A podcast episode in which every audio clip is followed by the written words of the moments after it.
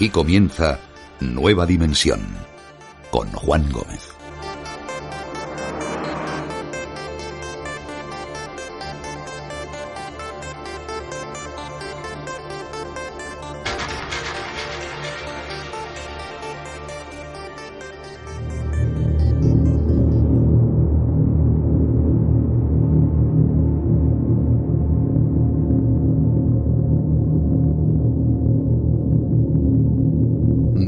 Amigos que algunos de los autores más relevantes de la literatura tuvieron una vida que pudo llegar a superar en extrañeza a los propios personajes que inventaban en sus obras. Que las situaciones que estos autores vivieron superaban en gran medida a la propia ficción y que además muchos de ellos se movían en mundos oscuros, siniestros, o tenían profundas creencias en ciertas cuestiones que tenían que ver con lo sobrenatural, con lo extraño, con lo paranormal incluso, tanto en su vida como en su propia muerte. De Edgar Allan Poe, por ejemplo, se sabe que sus últimos instantes de vida fue hallado semi-inconsciente, que iba vestido con una ropa desgastada que no era la suya, tirado, según Joseph Walker, un periodista del Baltimore Sun, tirado en una alcantarilla donde no paraba de repetir la palabra Reynolds. ¿Quién era Reynolds? ¿A qué se refería Edgar Allan Poe? Aquel 3 de octubre de 1849 fue ingresado en el hospital del Colegio Médico Washington. Dicen que allí agonizó cuatro días entre delirios, alucinaciones, totalmente aterradoras, y un puñado de frases incoherentes mientras seguía diciendo Reynolds. En los pocos instantes que tuvo de lucidez no pudo explicar qué hacía en esa ciudad ni lo que le había ocurrido. Finalmente, a las 5 de la mañana del domingo 7 de octubre, moriría sin conocerse qué fue lo que ocurrió.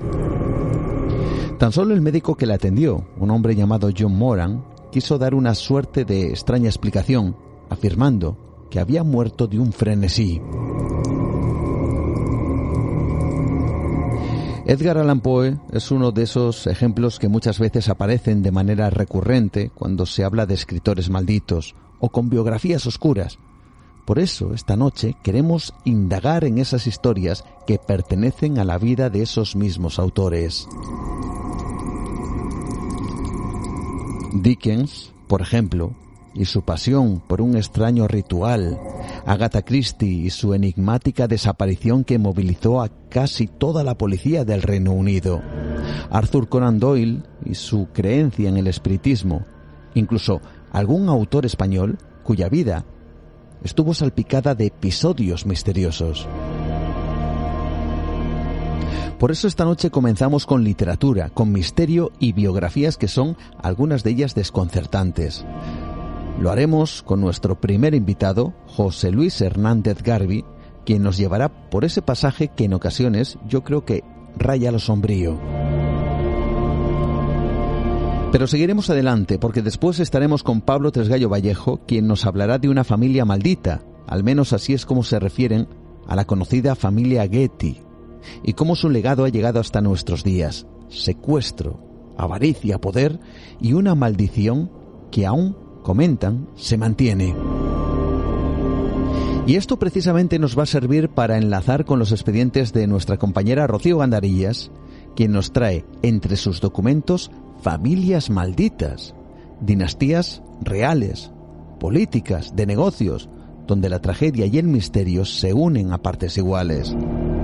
¿Sabíais amigos que en el año 2001 un joven príncipe acabó él mismo con la vida de toda su familia real, su padre, su madre, sus hermanos, a tiro limpio? Bien, esta noche conoceremos este y otros expedientes con Rocío Gandarillas. Y si tenemos tiempo, puede que algún contenido más. Ahora vamos a por la literatura y los escritores con misterio. Comenzamos. Bienvenidos a nueva dimensión.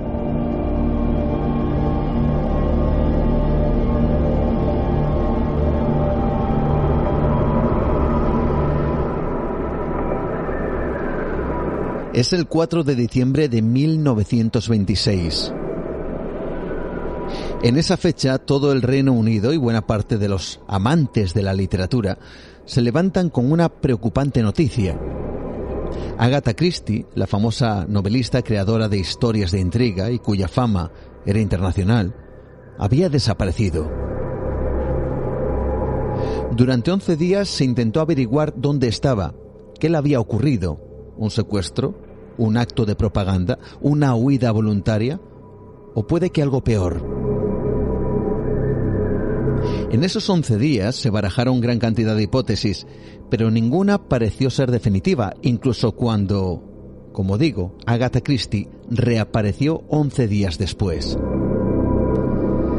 Este es uno de esos misterios que rodearon a la famosa escritora, pero ni mucho menos ni mucho menos era el único. Y no me refiero solo a Agatha Christie, sino a gran cantidad de escritores cuyas vidas están llenas de anécdotas alucinantes y de episodios, muchos de ellos desconcertantes. Hoy, esta noche, nuestro rumbo nos lleva a la literatura y a los enigmas y curiosidades relacionadas precisamente con la vida de ciertos escritores de la mano de otro escritor, curiosamente, y que tenemos precisamente aquí en Nueva Dimensión, con José Luis Hernández Garbi. Muy buenas noches, bienvenido a Nueva Dimensión, ¿cómo estás? Hola, buenas noches, encantado y bien hallado de estar con todos vosotros. Un verdadero placer, por supuesto, que nos acompañes, porque queremos descubrir esa faceta que muchas veces, hay que decirlo, no se conoce, y es precisamente la del escritor. Parece que el escritor siempre se esconde tras sus personajes, tras sus obras, y en esta ocasión merece la pena descubrirlo a través de un libro que además has publicado, que es La desaparición de Agatha Christie que tiene además otro título añadido que es Y otras historias sobre escritores misteriosos, excéntricos y heterodoxos de Editorial Almuzara. Hace poquito me comentabas, este es tu libro número 13, ¿no? Sí, es el número 13. Pero eh, conjurar eh, eh, la mala suerte o el mal fallo que pueda haber con con este número y que este libro pues eh, funcione muy bien como, como los anteriores. Seguro que sí. Todavía recordamos esos ecos del magnicidio o esos misterios del franquismo que desde luego también a muchos, seguro de nuestros oyentes, que recuerdan y les asombraron sus historias y esta noche de alguna forma también queremos hacerlo porque queremos indagar ya no solo en estos escritores, sino también en por qué José Luis Hernández Garbi ha decidido hablar de ellos. ¿Por qué, José Luis? Bueno, quizás porque tanto como amante de la literatura, como lector y, escritor, pues eh, siempre la, biografía de alguno de, mis autores favoritos siempre me ha resultado atrayente, ¿no? Siempre me ha llamado mucho la, atención.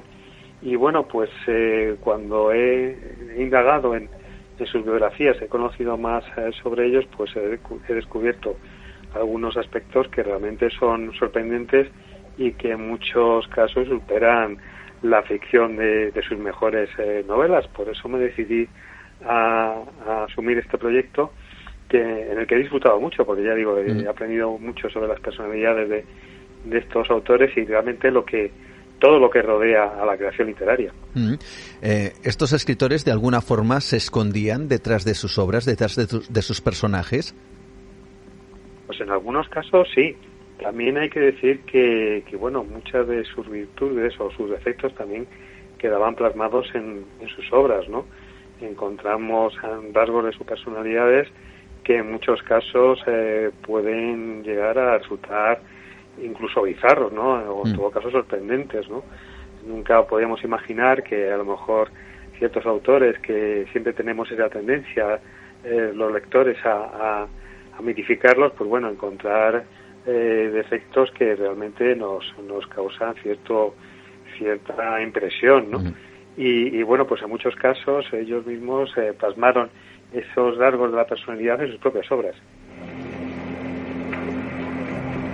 Hablando esta noche con José Luis Hernández Garbi e intentando descubrir esas, eh, bueno, o esos más bien episodios o esas anécdotas, curiosidades y también cosas extrañas que parece que rodeaban no a las obras, no a los personajes, sino a los propios escritores.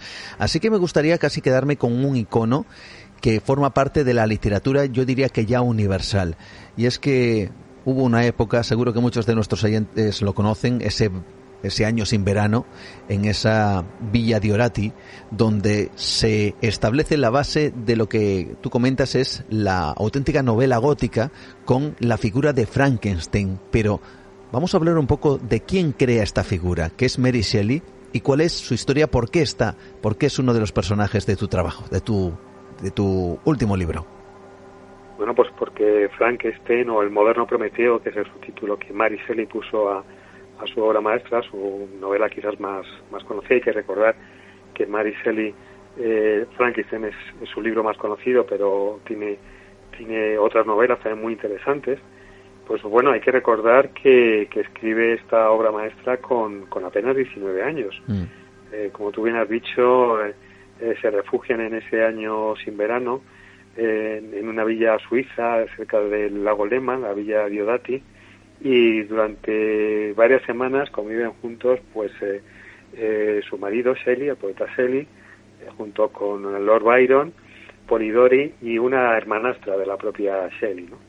En una de estas noches lúgubres en, en, las que bueno el viento y la lluvia reciaban fuera de, ese año de ese año sin verano, pues bueno para entretenerse Lord Byron propone propone un juego después de leer eh, alguna de las novelas góticas de, de, su tiempo, de las que estaban en su biblioteca, bueno, pues propone un juego que es escribir, a ver quién escribe la mejor historia historia gótica, ¿no? Luego para luego compartirla entre los cinco. Mm. Y es Mary Shelley la que la que escribe Frankenstein después de, de varias noches eh, de pesadilla en las, cuales ella intenta buscar un, un tema, una, una trama que, que sea interesante la que la que da a luz a esta, esta novela gótica que yo creo que es una de las cumbres no solo del género sino también de la, de la literatura hay que señalar también que Polidori que es un autor que no es demasiado conocido en España mm. que era el médico personal de, de Lord Byron también escribió una, una obra emblemática en esa eh, durante su estancia en Villa Diodati que es el vampiro que, que bueno pues marca digamos las directrices de luego todo lo que ha sido la eh, la literatura vampírica y la, la, iconografía de los vampiros. ¿no? Bram Stoker pues le debe mucho al, al vampiro de Polidori. Bram Stoker, Mary Shelley, Polidori. Eh, bueno, parece que en esa época, siglo XIX, había una creencia por la literatura eh, fantástica o de terror, ¿no? Sí, también hay que señalar que, que bueno, se pueden, este, este grupo de escritores que se, se reúne en Villa Didati, son máximos exponentes también de la literatura romántica, ¿no? Que era que bueno le gustaban muchos esos ambientes eh, lúgubres, tenebrosos y que bueno pues eh, también incitan a, ese gusto por por lo macabro de, la literatura gótica y se desarrolla a lo largo de todo el siglo XIX y también principios del, del XX, ¿no? Y autores, eh, antes lo he comentado, autores como Bram Stoker, incluso también con Andola, que dedico uno de los capítulos del libro, mm. pues beben de esas fuentes y plasman algunos de, de esos contenidos en sus propias obras.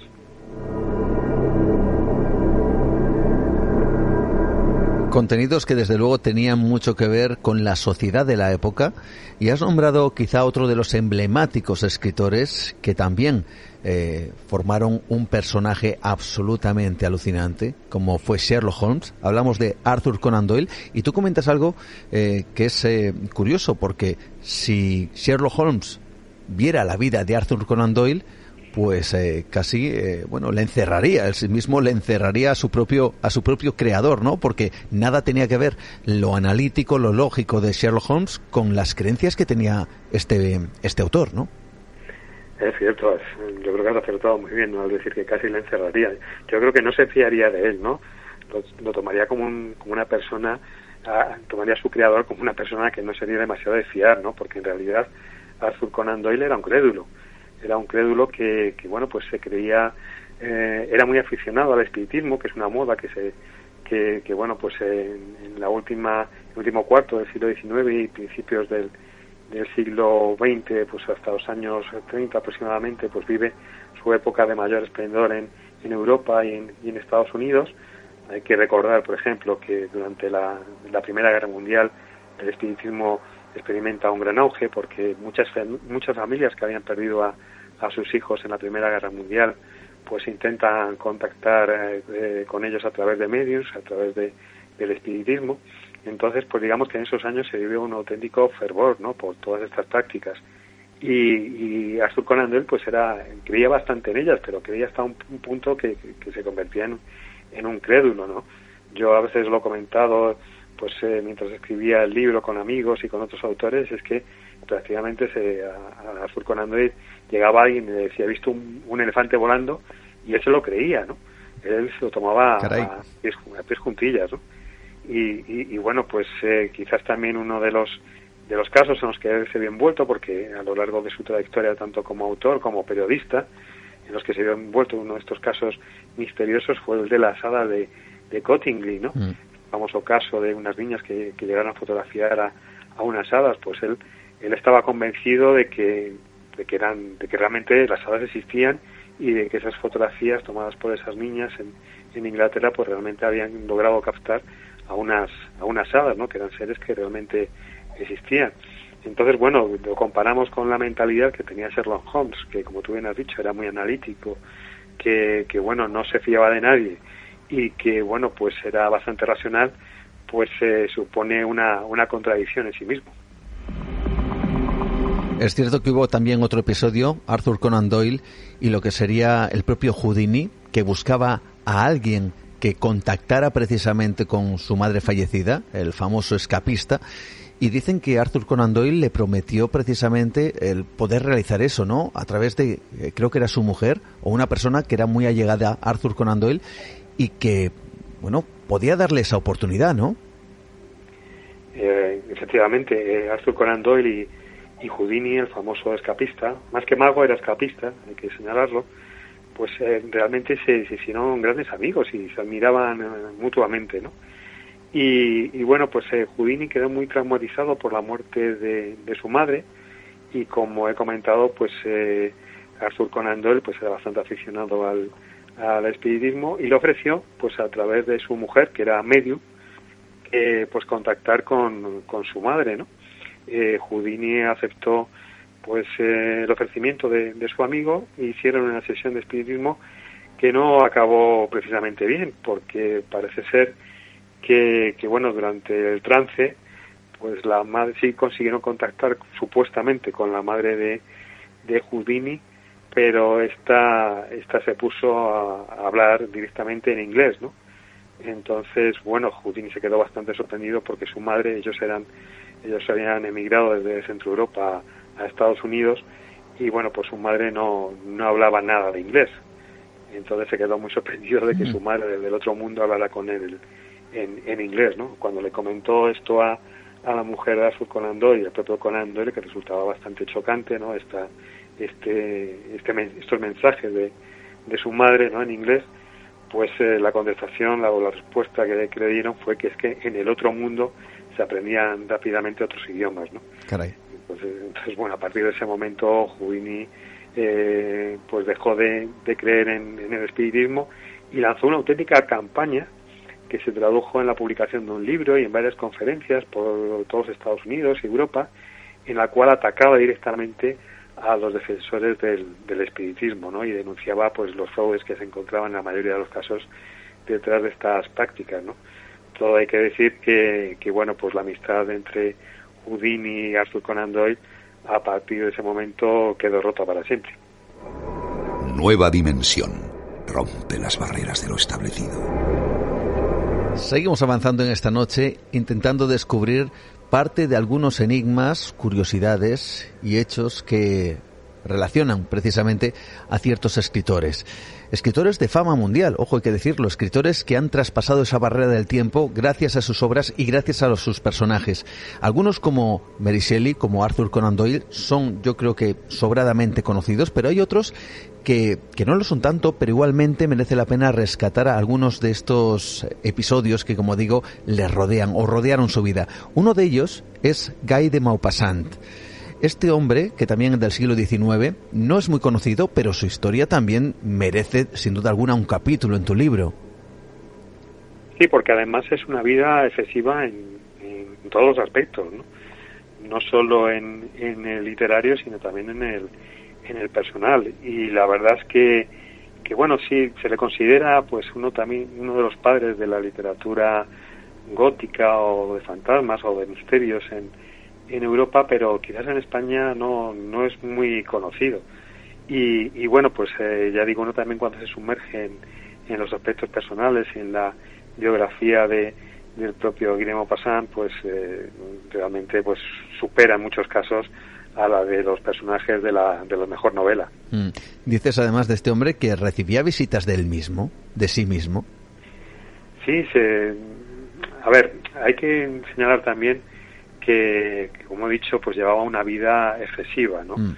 Y, eh, excesiva, con ello quiero decir que, que bueno, pues era un, una, un amante insaciable, un gran bebedor y, y bueno, abusaba pues prácticamente de, de todo y quizás en alguno de esos de esos trances eh, provocados por por el abuso de ciertas sustancias pues la hacía tener proyecciones de, de sí mismo no en las cuales eh, se, se, veía a sí mismo eh, pues eh, escribiendo o haciendo otras actividades no que, que bueno que podían ser incluso paralelas a su propia a su propia vida y, y ya digo es que la verdad es que Guillermo Passan en todos en todos los aspectos eh, de su vida pues nos encontramos con, con, elementos que, que, bueno, que casi siempre superan a, a, a, los, a, los, personajes de sus mejores obras, ¿no? Simplemente por recordar la figura de, de Bola de Sebo, que es una de sus obras más, más conocidas, pues eh, la verdad es que los personajes que él refleja son, es una, es una plasmación de esos mismos personajes que conocía en su vida personal, ¿no? y, y en sus propios comportamientos. ¿no? Él también era un, era un gran observador de la sociedad eh, francesa de su época y de todos de sus mayores vicios y él bueno pues sabía también plasmarlos en sus en sus obras.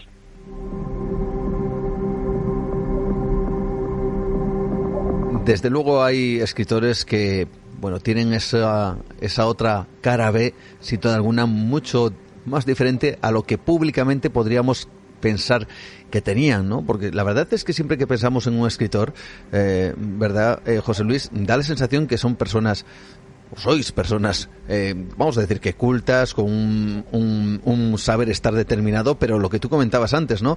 Eh, más allá del escritor, existe una vida que es, en muchos casos, eh, totalmente diferente a lo que uno cabría esperar de un escritor, precisamente. Claro, es que a veces, eh, hablando como autor, muchas veces nos desdoblamos, ¿no? Yo que también eh, no solo no solo cultivo el género de, de sino también el de, el de relato y, y, de novela, pues eh, muchas veces nos desdoblamos en, en, los personajes que aparecen en, en, nuestras obras. A mí me lo han preguntado en varias ocasiones, ¿no? Mm. Eh, cuando a lo mejor han leído algunos de mis libros y, y encuentran un personaje que, que al lector le resulta llamativo por algo especial, siempre comentan, bueno, ¿y, y qué tiene este personaje de, de ¿qué, qué, qué, tiene de ti este personaje, no? Que, pues la verdad es que, pues que todos ellos tienen algo, algo de nosotros.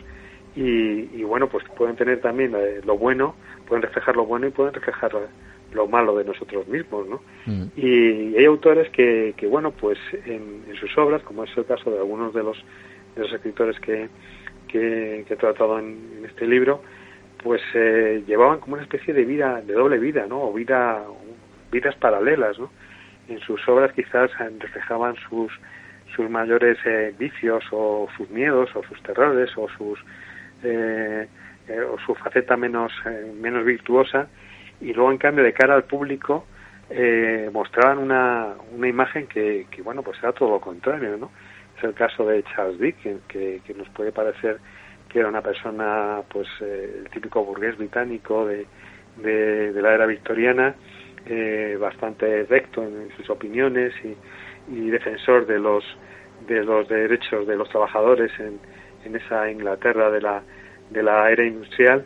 La, y bueno, pues eh, era prácticamente todo lo contrario, ¿no? Mm. Era un hombre que despreciaba a, a su esposa, que llevaba incluso en cierto sentido una vida licenciosa, luego pues también aficionado a, a, a, bueno pues al espiritismo, al mesmerismo incluso, mm. que nos resulta bastante chocante, ¿no? Y bueno, quizás es lo que más, eh, lo que yo quería también reflejar un poco en este, en este libro, ¿no? La dualidad que tenemos, yo creo que la mayoría de, de los autores, de los escritores, porque al fin y al cabo somos personas eh, normales, podemos ser más o menos cultos, más o menos inteligentes o escribir mejor o peor, pero al fin y al cabo somos eh, personas eh, normales que, que, bueno, pues podemos sentir igual que, que las demás, ¿no? Y tener y tener los mismos defectos o las mismas virtudes. Has nombrado Charles Dickens, el espiritismo, pero has nombrado otra cosa, el mesmerismo. ¿Qué es esto del mesmerismo, para quien no lo conozca? Pues el mesmerismo es, digamos, el antecedente de, la hipnosis, ¿no? Eh, la verdad es que la hipnosis moderna pues es, defiende o, o, se deriva de ese, de ese mesmerismo, ¿no? Del doctor Mesmer, que afirmaba que, bueno, que, que bueno, todos los, los seres vivos tenían una energía interior que podía ser eh, utilizada pues eh, para en el sentido curativo o incluso para para dominar a las personas ¿no? Y, en el caso de Charles Dickens es muy llamativo. No voy a hacer un, no voy a adelantar nada sobre sobre sobre mi libro, no sobre este capítulo en concreto, mm. Pero la verdad es que Charles Dickens pues incluso eh, se servía del mesmerismo o le interesaba el, el mesmerismo en el sentido de que podía ser utilizado para controlar o dominar la voluntad de las personas, algo que nos puede resultar eh, muy llamativo. Además, él incluso tiene unas connotaciones un tanto machistas porque lo, lo enfocaba desde el punto de vista de que podía, eh, con el mesmerismo, se podía controlar y dominar la voluntad de las mujeres.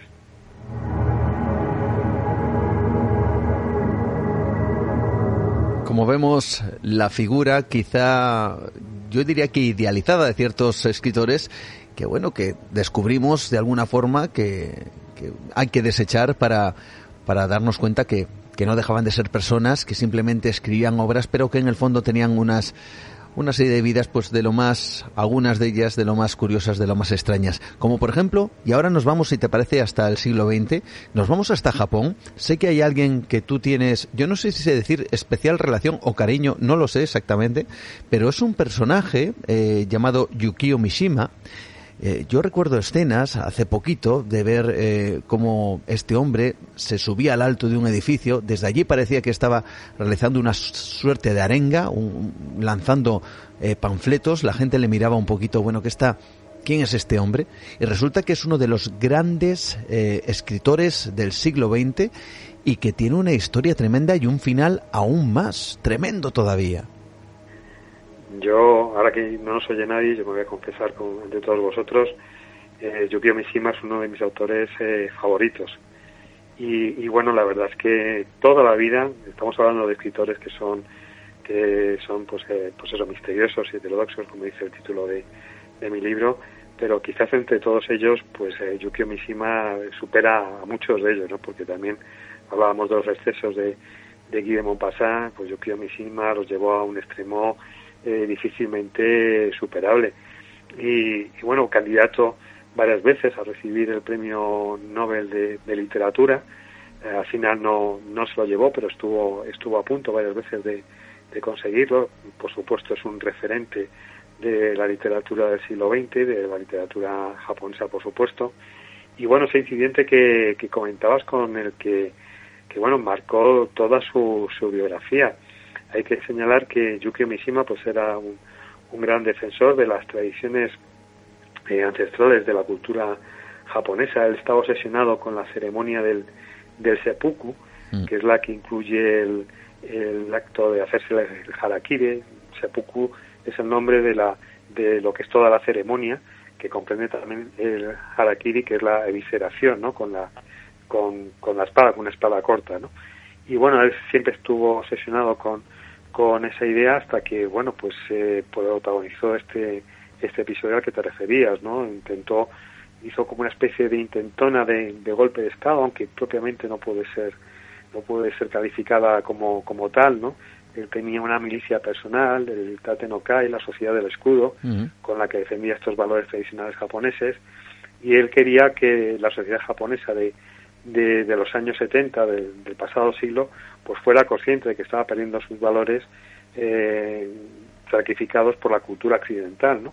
Y bueno, pues protagonizó un hecho realmente sorprendente que fue eh, secuestrar al general en jefe de, las fuerzas de autodefensa del Japón, del ejército japonés, que ese es el nombre que reciben, mm. en su cuartel general, y desde allí pues lanzó una, una arenga, que es esa escena a la que te referías, en la cual pues se concentraron en, en, el patio del cuartel, donde secuestró al general, pues ordenó que se concentraran eh, los soldados para lanzarles una, una arenga y salir en defensa del, del emperador. Lo que pasa es que finalmente, pues eh, como era de esperar, no, no prosperó, fracasó su, su intento que acabó de forma muy dramática, pero vuelvo a decir lo mismo que decía antes, no quiero adelantar nada mm. sobre, sobre el tema para aquellos que, que lean el libro, pues realmente se queden sobrecogidos con lo, con lo que pasó. Por cierto, que este hombre, Mishima, dices, en alguna ocasión te he oído decir que, bueno, era un fervoroso, yo no sé si decir fan o, seguidor, o le encantaba la, la, figura de Cervantes y la figura del Quijote, sobre todo. Sí, sí, él, él era un gran admirador él es una persona muy culta y conocía muy bien la, cultura la cultura española, conocía muy bien el siglo de oro y, se declaraba un profundo admirador de, la figura de, Cervantes y por supuesto de, del Quijote, ¿no? Y él, mm, él hacía una comparación entre ese idealismo que tenía el, eh, que tiene el Quijote, Don Quijote, ¿no? De, defensa del, débil frente al, al poderoso y él hacía una de sacrificarlo todo por, por un ideal y él, eh, él hacía, lo comparaba, hacía un paralelismo con el, ideal de, de, la cultura japonesa, ¿no? O el ideal incluso del, del samurái, ¿no? Del, él también hacía una, una comparativa del código del bushido, del código del samurái, mm. con el con el ideario de la legión. Él se declaraba incluso admirador. ¿Ah, Sí, sí, se declaraba incluso admirador de, de Millán Astray y del, del, ideario de la Legión, ¿no? Y hacía también hacía comparaciones entre el código del Bushido y el, el, ideario de la Legión. Y hay que recordar que a su vez Millán Astray, a la hora de, de, de escribir ese ideario de legionario, pues se basó también en el código de, de Bushido japonés. Entonces sí, encontramos ahí una serie de conexiones que son que son francamente llamativas y ya digo, él desde luego, creo Mishima, volviendo al, personaje, mm. eh, bueno, al personaje, al escritor, volviendo al escritor, porque casi era un personaje también literario, ¿no? Pues volviendo al escritor, él se declaró siempre un gran admirador de la cultura de la cultura española y también de sus tópicos, eso hay que decirlo. ¿eh? Eh, la verdad es que tenía una imagen demasiado idealizada de la cultura española y basada fundamentalmente en, en los tópicos. Hay que señalar también que muchos de los japoneses que nos visitan que a lo mejor han leído a, a, a, Mishima, van buscando en España esos tópicos que, que bueno, pues de los que tanto hablaba y de los que daba tantas entrevistas. Es increíble porque, porque dices que en alguna ocasión también te he oído que tenía un profundo culto a su propio cuerpo y que esto eh, le llevó a ese estado de disciplina pleno, eh, casi casi como si hubiera sido un antiguo samurái. Sí, eh, así es. Es que se produce una gran transformación física y psicológica en la personalidad de, de Mishima. Uno cuando ve pues las imágenes de, él siendo siendo muy joven, de cuando empezó a escribir o siendo niño, pues era, eh, la verdad es que era una persona bastante retraída, muy tímida, con una salud y un físico, pues como él mismo reconoció, bastante bastante endeble. Y, y bueno, pues él a partir de cierto momento eh, se consagra al, culturismo y, forja forja su cuerpo, ¿no? Él luego era también eh, bastante exhibicionista, él le, gustaba exhibir el cuerpo ese que había conseguido de, atleta, ¿no? Y bueno, practicaba eh, artes marciales también, era un coleccionista de, katanas, era la espada tradicional mm. japonesa de los de los samuráis y, y, bueno, ya digo, llegó a forjar su cuerpo hasta convertirse pues en un un auténtico atleta, ¿no? Él incluso eh, en, una, en una de sus polémicas entrevistas, porque era un, era un personaje muy mediático que aparecía prácticamente, que aparecía constantemente en los medios de comunicación japoneses, en una de ellas dijo que de las cosas mm, de las que sentía, de las que se sentía más orgulloso era de que una enciclopedia japonesa hubiese elegido una de las fotografías en las que aparecía él pues exhibiendo su musculatura para ilustrar eh, la definición de culturismo. Entonces él le hizo, le, provocó pues eh, una, gran, una gran ilusión, ¿no? Le hizo muchísima ilusión que apareciera pues su fotografía en la enciclopedia para, para definir el, culturismo. Eso nos da una, una idea de la personalidad muy compleja que tenía yo mismo. Nueva dimensión con Juan Gómez. Yo creo, José Luis, que es inevitable, y teniendo en cuenta el título de tu libro, la desaparición de Agatha Christie, como en primera plana, precisamente, de esa misma obra, merece la pena, por lo menos, indagar un poquito en esos 11 días que yo comentaba al principio en la introducción, y en las supuestas hipótesis y en lo que se dice o no acerca de la desaparición de la escritora más famosa en ese momento, yo diría que a nivel internacional. ¿Qué es lo que ocurrió? 11 días donde de, de, repente Agatha Christie desaparece y ¿qué es lo que sucede? Pues es lo que nunca se ha aclarado muy bien. Ella incluso en su autobiografía, que yo también recomiendo su lectura para conocer algunos aspectos eh, de su vida con más detalle, ella guarda un hermético silencio sobre su desaparición. Mm. Ella no habla en ningún momento de ese, de, ese hecho, ¿no? Y, resulta llamativo, ¿no? Que, que, bueno, teniendo en cuenta el revuelo que causó en, en eh, la Inglaterra de, de, aquel momento, pues no haya, no haga ningún comentario al respecto, ¿no? Y las hipótesis son, son muy variadas. Hay que tener en cuenta que en ese momento Agatha Christie atravesaba por eh, por un mal momento. Eh, la relación con su marido pues estaba ya cercana al, divorcio, había perdido a, su madre hacía poco tiempo y bueno pues eh, digamos que, que, atravesaba pues una etapa difícil de su vida ¿no?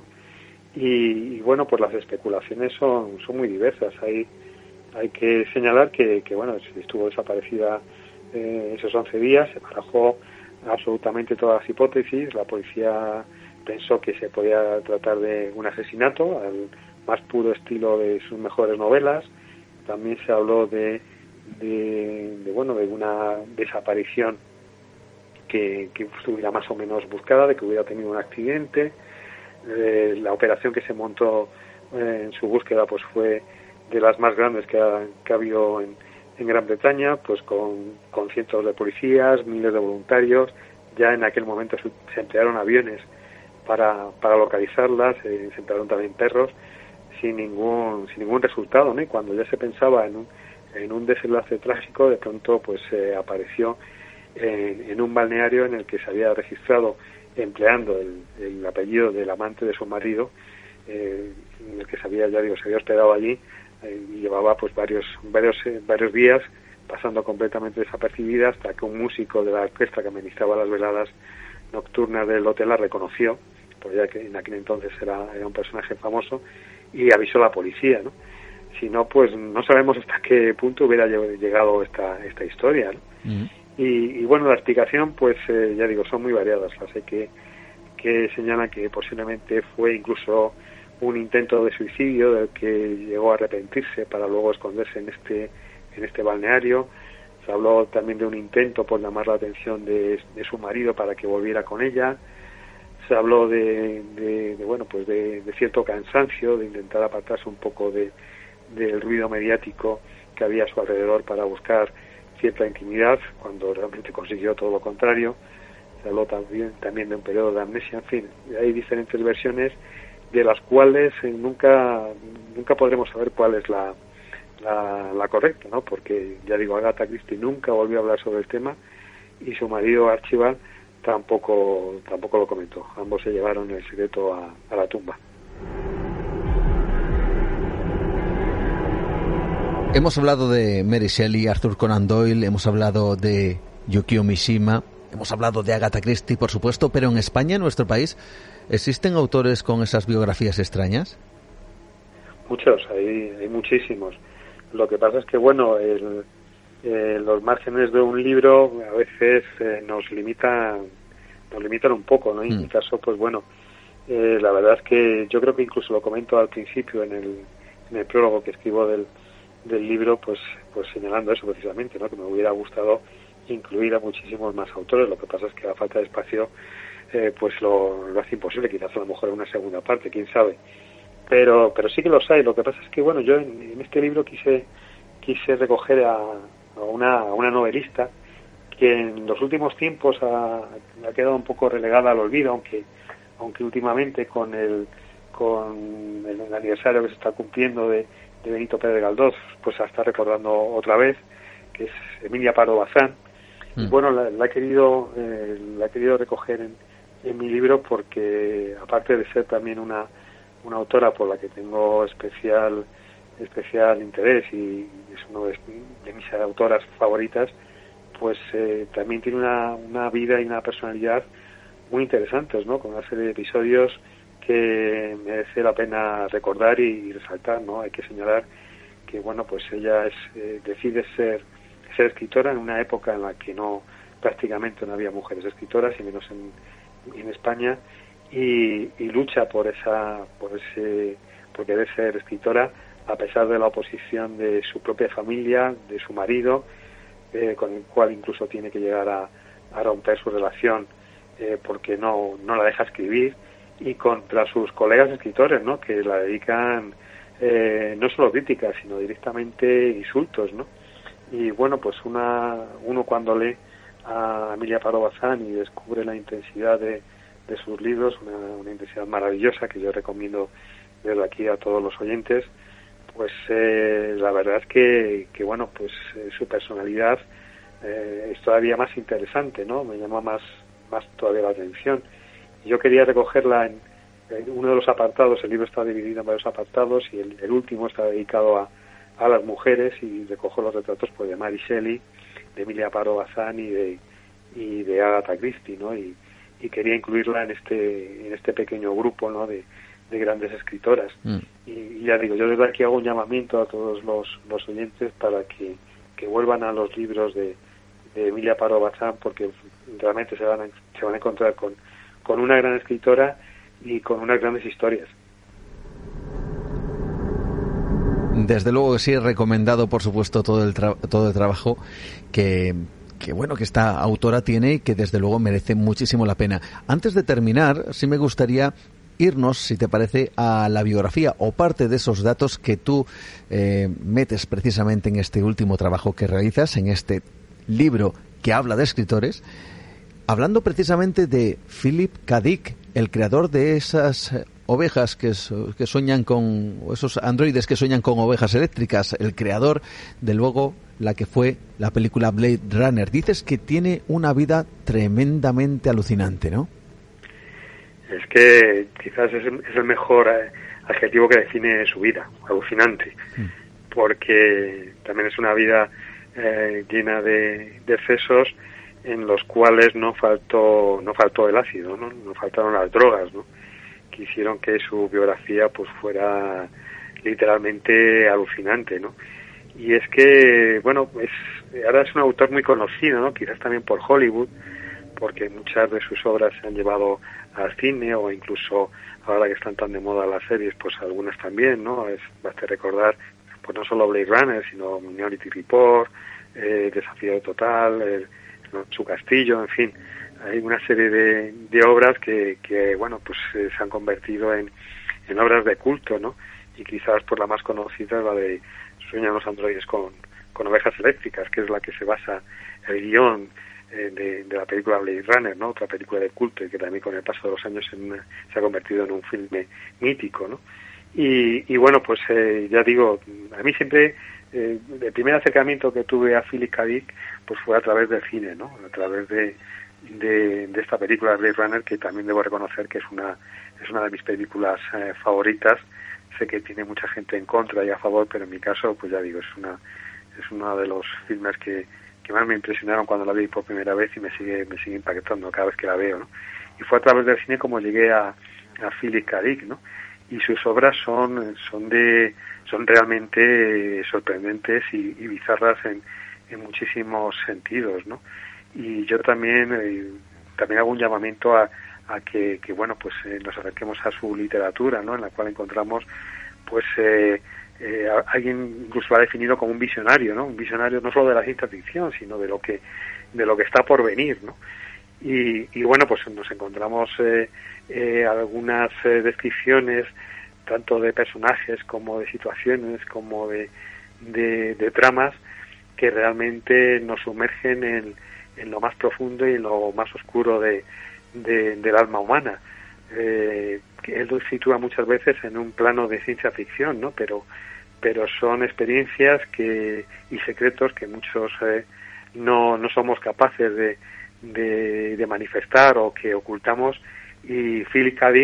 tuvo, tuvo la desgracia o la suerte, según se vea, de bueno, de plasmarlos en, en sus obras, pero también en vivirlos personalmente, ¿no? La verdad es que uno cuando repasa su vida, pues se descubre hechos y situaciones que son muy dramáticos, ¿no? Desde incluso desde su nacimiento, que estuvo a punto de morir de hambre porque su madre no no no sabía amamantarlo a él ni, a su hermana, que su hermana sí melliza, pues él era mellizo, su hermana melliza sí que falleció, él logró salvarse en, en, el último momento, pues eh, ya desde ese desde sus primeros eh, pasos en esta vida hasta su dramático final, pues encontramos una vida llena de, altibajos y, con, la, con la espada de Damocles siempre de la locura pendiendo sobre, sobre él.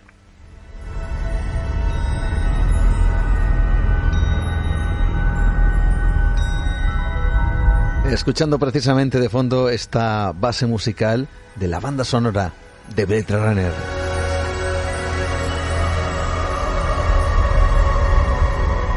Terminamos, José Luis Hernández Garbi. Un placer, pero antes, ¿cuál es esa anécdota que no te esperabas de uno de estos escritores y que de alguna forma te ha dejado, yo no sé si decir impactado o con la sorpresa, con la boca abierta, diciendo, caray, este escritor lo que vivió aquí? Bueno, pues eh, la verdad es que me pones en, un aprieto porque resultaría difícil elegir, porque creo que el libro está lleno de, de anécdotas y, de historias en, en este sentido, ¿no? Pero quizás, eh, pues, eh, volviendo otra vez a Philip K. Mm. es la es la creencia que tenía de que de que bueno de que Dios eh, hablaba a través de él. Eso me ha resultado, pero no no un Dios cristiano, sino como una especie de, de entidad superior ah. que se manifestaba a través de él. ¿no? Entonces, bueno, pues es un, es un episodio que cuando la describe, además, cuando eh, lo comenta en algunas de... Él concedía pocas entrevistas, pero bueno, cuando hablaba sobre el tema a sus amigos o, a su familia, la verdad es que sobrecoge y pone los pelos de punta, ¿no? Eh, quizás es una de las que más me ha llamado la atención, aunque ya digo, me resulta muy difícil mm. escoger entre, entre todas las que aparecen en, en las biografías de, de, todos estos autores, que, que realmente son, mm, ya digo, son, es un, es un abanico eh, en el que resulta muy muy complejo elegir cuál, cuál es la más sorprendente, la más enigmática y la más chocante de todas ellas. La desaparición de Agatha Christie y otros y otras historias sobre escritores misteriosos, excéntricos y heterodoxos de José Luis Hernández Garbi, que esta noche ha estado con nosotros, que ha querido compartir su inquietud por la literatura, pero también su inquietud por aquellos que escribieron obras que han traspasado el tiempo. Esperemos que este libro, este trabajo, también traspase de alguna forma el tiempo y que nuestros oyentes se animen evidentemente a descubrir más de esas anécdotas y curiosidades que encierran sus páginas. Gracias, José Luis Hernández Garbi, por estar esta noche con nosotros y por compartir estas experiencias de otros escritores aquí en Nueva Dimensión. Un verdadero placer. Lo mismo digo. Un saludo a todos vosotros.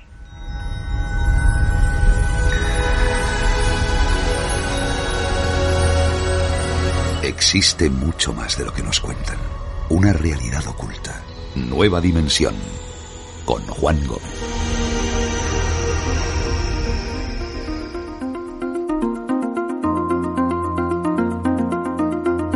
Despedimos a nuestro invitado José Luis Hernández Garbi hablando precisamente de estos escritores con misterio. Y avanzamos en lo que nos queda todavía de nuestra primera hora de nueva dimensión, en esta ocasión con todos vosotros, para irnos a buscar ese contacto con esta gran familia dimensionaria, que como siempre se realiza a través de esas vías que tenemos. Ya sabéis, en Facebook, Nueva Dimensión, o mi perfil Juan Gómez Ruiz. Twitter, arroba Nueva de Radio. Instagram, Nueva Dimensión Radio. También mi perfil que tenemos También nuestro número de WhatsApp 643 84 83 63 y por supuesto nuestro email nueva de radio gmail.com. Estamos presentes todas las semanas en nuestro podcast en iVox. También nos puedes escuchar a través de Spotify, también a través de iTunes y de Google Podcast. Que ya sabéis que todas las semanas no solo está Nueva Dimensión, sino también está nuestro misterio extra y por supuesto ese universo expandido llamado Nueva Dimensión Premium para todos aquellos que decidáis apoyarnos en esta aventura para que sigamos adelante, para que sigamos compartiendo misterios. Un formato, como sabéis, inmersivo. Cada vez hay más amigos que se suman a esa aventura que desde luego nos lleva justamente al epicentro del absoluto misterio. Y también, por supuesto, vuestros comentarios y esta familia dimensionaria protagonista aquí en Nueva Dimensión y a través, por supuesto, del programa que hicimos la semana pasada.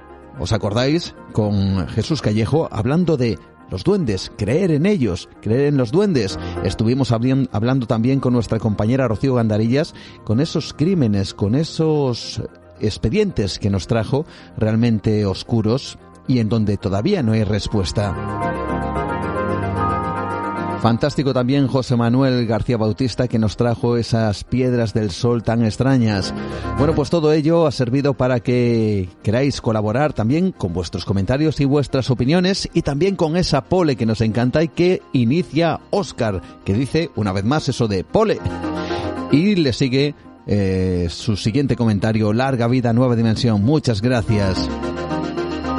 Galletón Tanqueador, nos encantan ciertos nicks que tenéis, que dice que casi llega, también Chari Sánchez, Loren que se descarga del programa, Bego que dice desde Luxemburgo, buenas noches, como cada semana, gran programa. Jimena que nos deja un mensaje en relación con esa creencia no en los duendes, ese tema que tratábamos con Jesús Callejo y nos dice, hola, yo soy colombiana y mi abuela no nos dejaba jugar solos en el patio de la finca porque nos decía que, que se nos llevaban los duendes con engaños. Y ahora lo pienso y algo de cierto debe tener porque ella insistía en que, bueno, pues por poco llegaron a robar a su propio tío. Bueno, una de esas cosas que realmente son sorprendentes y que queréis compartir con todos nosotros. Gracias también a Maika Gil Gómez que dice buenas noches, por supuesto que yo creo en ellos, son seres elementales de la Tierra. Gracias por tan interesante programa. A Eren Fan que dice que ha encontrado varios libros de Jesús Callejo de verdad y que son fabulosos. Gracias por el programa. Luis Miguel de Pamplona, nada menos, dice que Jesús Callejo, qué regalazo, muchas gracias. Y nos manda su sonrisa habitual. Olga también, muchísimas gracias Juan, creo en ellos con mucha seguridad.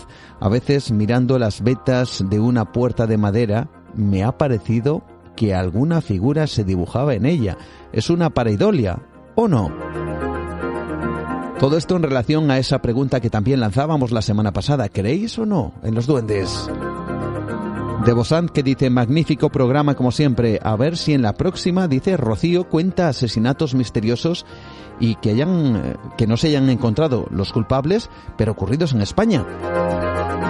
Por supuesto, le lanzamos esa propuesta a nuestra compañera. Gracias también a José 90, Pilar, como siempre, programón Juan de principio a fin y compartiendo vuestras reflexiones respecto a la naturaleza y los elementales. Antonio RT que dice, Jesús nunca defrauda. Vicenteco75, me gusta mucho tu programa, dice, pero no me va nada el rollo medievo duenderil de Callejo. Bueno, pues ahí está para que veáis que todo tiene sus eh, diferentes opiniones en temas concretos.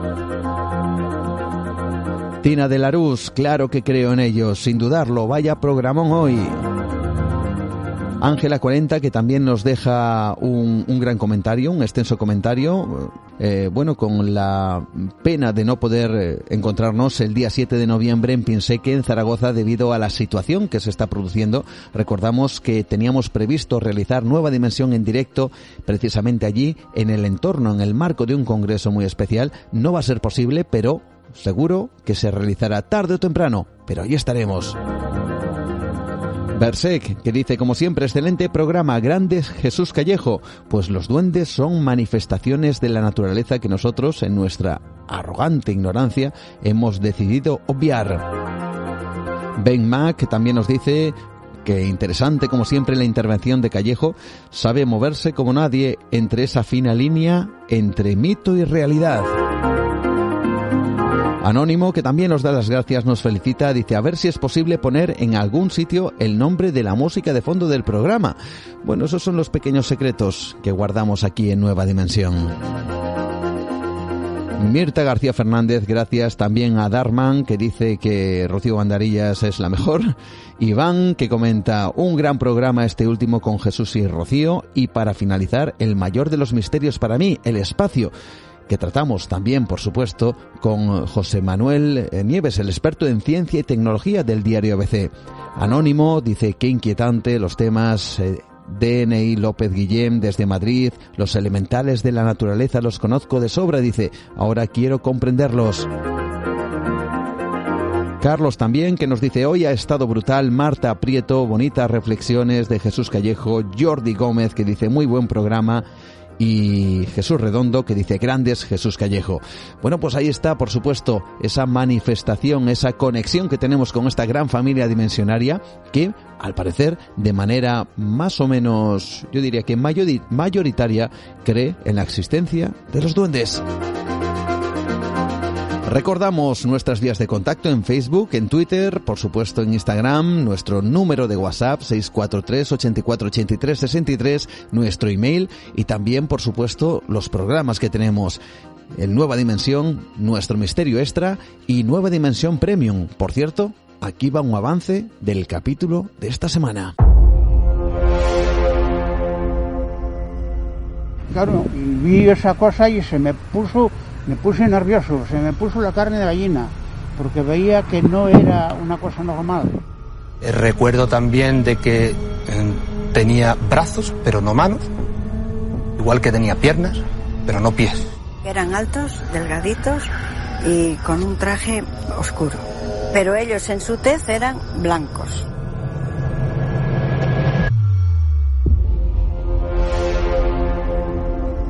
Los que me quedé asustado fueron los dedos de los brazos, como tan largos, los dedos tremendos. Es lo que me quedé un poco así. Sí, tendría un metro y pico así de... Le está llenando yo de tierra y de... Vamos, no, que nosotros cabíamos en el hoyo, ¿eh? Ver el hoyo aquel me daba miedo, ¿eh? Asomar. Cuando yo le pregunté a Carlos si había ocurrido algo, si le había ocurrido algo a él, algo negativo o a su entorno, me dijo que no. Y unos minutos se quedó en silencio y dijo, bueno, ahora que lo dices, en ese mismo camión, dos semanas más tarde, un compañero tuvo un accidente y se le amputaron las dos piernas. Y tras esto, nos vamos a por los otros capítulos de la historia con nuestro compañero Pablo Tresgallo Vallejo. Me temo que no me sobra el dinero para esto. No hay nadie más rico que usted. ¿Qué necesitaría para sentirse seguro? Más. Más. Encontraré a su hijo. Se trata de poder. Negocios. Terror. Familia.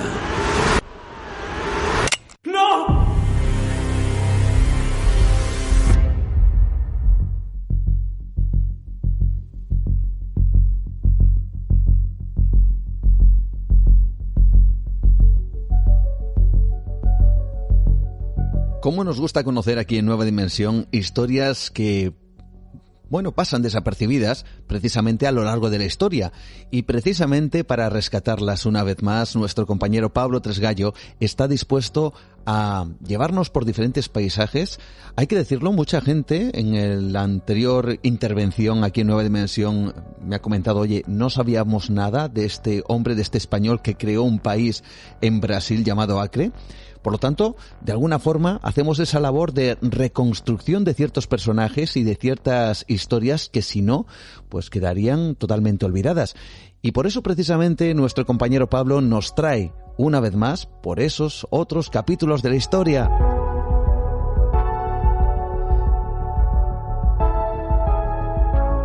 Y si hace un par de semanas era un español el que era protagonista, en esta ocasión viajamos al otro lado del charco, nos vamos a Estados Unidos en busca de otro personaje que tiene, por supuesto, un protagonismo especial. Y aquí en Nueva Dimensión, Pablo Tresgallo Vallejo nos lo va a traer. se llamaba Jean-Paul Getty y su nombre ha quedado incluso a día de hoy en algo que no os podéis ni imaginar. Bueno, pues esta noche lo descubrimos con nuestro compañero. Jean-Paul Getty, el personaje que esta noche nos trae en los otros capítulos de la historia Pablo Tresgallo Vallejo, que como siempre está delante de los micrófonos de Nueva Dimensión. Muy buenas noches, Pablo. Hola Juan, buenas noches a ti y a todos los oyentes del programa. Oye, ¿cómo das con este personaje, con Jean-Paul Getty? Bueno, pues Jean-Paul Getty, eh, como tú bien dices, vamos a dejarlo un poco hasta el final, Mm. porque forma parte de, yo creo que de nuestras vidas y, y que el- algo, una herramienta que usamos prácticamente a diario Mm. tiene mucho que ver con Getty, ¿no? Bueno, esta familia, más que, John- más que John Paul Getty, vamos a hablar de los John Pauls Getty, porque fueron varios, generación tras generación, y es una familia que vamos a hablar de, de varios, es una familia bastante grande, bastante amplia, vamos a hablar de algunos de, su- de sus miembros, y bueno, en parte eh, el, el conocimiento de la familia Getty es sobre todo por una película que se estrenó, como hemos visto antes una, Mm. un pequeño fragmento de esa película que se estrenó hace prácticamente tres años y a raíz de ahí pues me interesé un poquitito más por, por esta familia.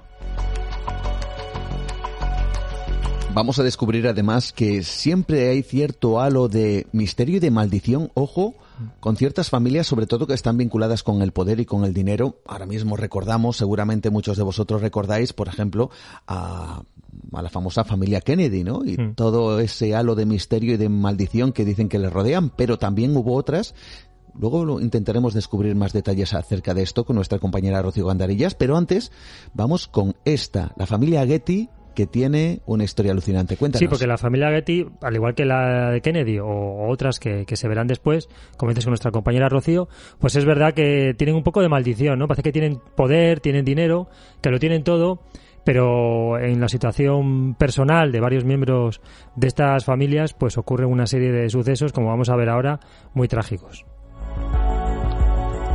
Vamos a ir a por ello. ¿Quiénes son los Getty? Porque dices, vienen desde el Reino Unido, son inmigrantes, llegan a Estados Unidos. Mm. ¿Y cuál es su primera historia? Bueno, pues la familia Getty es estadounidense, pero tú, como tú bien dices, tiene origen británico y es una familia que se hizo rica con el petróleo, como tantas otras, ¿no? Mm. George Franklin, Getty, pues fue un empresario, un, un- un hombre de negocios, aunque en realidad el- su oficio era abogado.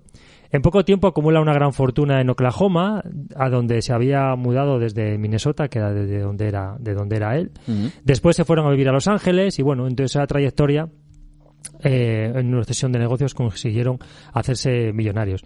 Su hijo Jean Paul, que es el gran protagonista de tanto de la película como de la historia de, la que vamos a hablar hoy, nace en 1892, continúa con los negocios de su padre, aumenta su fortuna muchísimo más en este caso ya vemos que a veces que los hijos dilapidan la fortuna de los padres, en este caso él la consigue aumentar hasta límites insospechados, se convierte en uno de los hombres más ricos del mundo en ese, en ese momento. Jean Paul Getty era uno de los hombres más ricos del mundo. En 1913, George le presta dinero a su hijo Jean Paul para invertir en pozos petrolíferos. Eh, dos años después, hablamos de que Jean Paul tenía solo 23 años, ya había hecho su primer millón de dólares. Es decir, con solo 23 años, él había Mm. conseguido amasar esa fortuna, que en aquel momento, hoy es mucho, pero en aquel momento, en 1913, imagínate. ¿no? Era mucho más, claro. Bueno, al año siguiente funda la Getty Oil, ¿eh? ya funda la empresa petrolera con su propio apellido.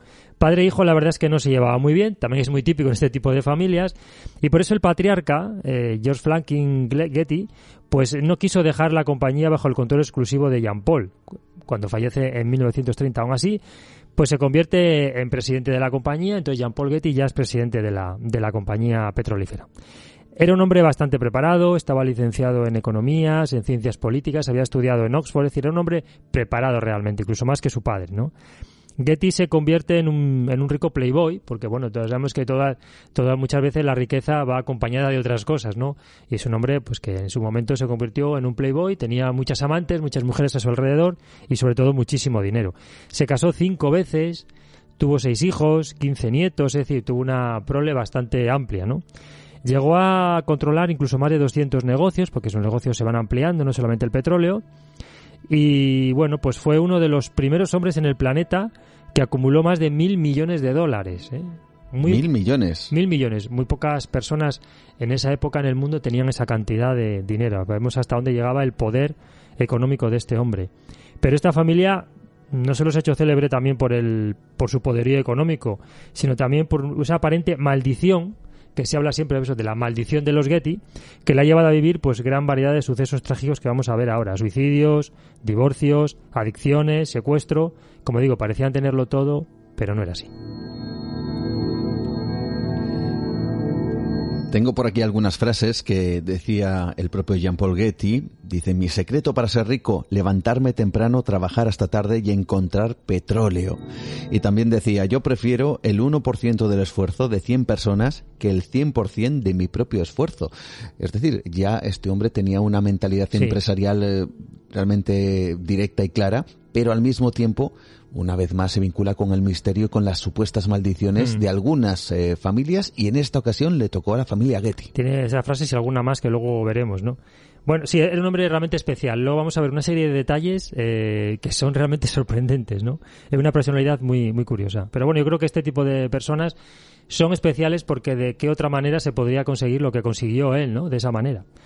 Bueno, uno de esos, de esos sucesos, yo creo que es sin duda el más conocido y que fue a nivel mundial, pues muy mediático, fue, y que llevó, digamos, el apellido Getty ya a nivel mundial, si no lo era ya bastante conocido, después de esto, pues salta a la prensa mundial y ya definitivamente el apellido Getty eh, es conocido por todo el mundo. Y fue el Mm. secuestro del nieto de Jean Paul, que es Jean Paul Getty III, porque la tradición era llamar Jean Paul al primogénito, que era hijo de Jean Paul Getty II, es decir, hijo de, de Jean Paul Getty del que estamos, del que hemos hablado hasta ahora. Bueno, el secuestro tuvo lugar el 10 de julio del año 73 en Roma. En ese momento este chico estaba en Roma. Jean Paul Getty III eh, es secuestrado por la, por la mafia calabresa, por la Dangreta. Y bueno, pues en, en ese momento eh, el abuelo, es decir, Jean Paul Getty, primero vivía en Londres, donde se había trasladado de 1950. De hecho, ahí vivió ya hasta que falleció. Él se trasladó eh, pronto a Gran Bretaña y ya se quedó ahí para el resto de, de su vida. Entonces, eh, la Drangheta se secuestra a este chico, piden una pues un, un rescate. Este chico en ese momento solo tenía 16 años, era un chico muy joven. La cantidad que pedían en un principio era 17 millones de dólares, como vamos a ver luego la tuvieron que reducir bastante. El joven Getty, pues siempre fue un chico, la verdad es que bastante problemático, ya sabemos, el típico niño rico, ¿no? Mm. Tenía de todo. Fue expulsado de varios colegios, era un hombre, un chico muy indisciplinado, díscolo, de carácter muy difícil, vivía en Roma con su madre, llevaba una vida, vamos a decir, bohemia, participaba en manifestaciones de grupos de izquierda, eh, mucha fiesta, sobre todo por la noche. Trabajó pues como extra de cine, vendía su propia artesanía, pintaba, una vida muy bohemia, muy hippie, por decirlo de alguna manera. Y esa era la vida que llevaba este chico con solo 16 años, ¿no? De estudiar, pues nada de nada. Y de trabajar menos todavía. Su padre, Jean-Paul Getty II, era un hombre también bastante problemático, es decir, que lo había heredado ya de su padre, ¿no? Era un hombre sin talento, solo quería gastar dinero, pasarlo bien, es decir, todo lo contrario a la que había sido Jean-Paul Getty, que había amasado toda esa fortuna, ¿no? Su padre le manda a trabajar incluso a una gasolinera para que aprenda a ganarse la vida, para que vea lo que es trabajar, madrugar, ganarse un sueldo. No le sirvió absolutamente de nada. Fue un ejercicio absolutamente inútil. Solo le gustaba beber hasta desfallecer, drogarse, estar con mujeres. Vaya personaje, Vamos, ¿eh? Sí, bueno, Vaya tipo- personaje. Sí, pero luego vamos a ver que hubo un cambio, ya veremos. Es curioso también la personalidad. Es que son muy curiosas estas personalidades de esta familia. Su primera mujer fue una actriz y campeona de waterpolo, Gail Harris, eh, y es la madre precisamente de Jean-Paul Getty III, del chico que secuestraron. Y su segunda esposa, su segunda esposa fue una modelo llamada Talita Paul, que también fue muy mediático, es una, era una chica también bastante conocida en su época y a raíz de casarse con el Getty, pues muchísimo más. Y ambos llevaron una vida de absoluto exceso, drogas, bueno, realmente fue tremenda. Incluso ambos eh, eh, se les se les relacionado se les relacionó con Jean de Bet- de Beteville. ¿Quién era Jean de Beteville? Pues se decía que era el que suministraba drogas a hombres como Jim Morrison, Kay Richards, Marianne Faithfull, es decir, el suministrador de drogas de los famosos De la época. de la época. Claro. Y se relacionó con ellos.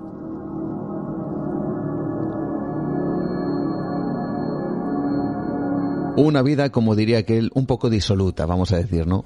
Sin duda alguna. Bastante, bastante. De disoluta. hecho, Talita fallece por sobredosis de droga, también en Roma, en, en julio del 71. Tuvieron, eh, tuvieron un hijo, fíjate hasta dónde llegaba su excentricidad, que tuvieron un hijo, y voy a decirte el nombre, lo tengo aquí apuntado, Gabriel Galaxy Gramophone Getty. Ese, ese- ese es el nombre que dieron a su hijo, Gabriel Galaxy Gramophone Getty. Madre mía. Con los años este chico se volvió ecologista en África y bueno, decir que Jean-Paul Getty II, este hombre que digamos que era disoluto, que, que se drogaba, que no Mm. trabajó nunca, se reinsertó, se rehabilitó y luego se hizo un hombre de bien. Ah, bueno, por lo Sí, menos sí, sí. pasó esa etapa.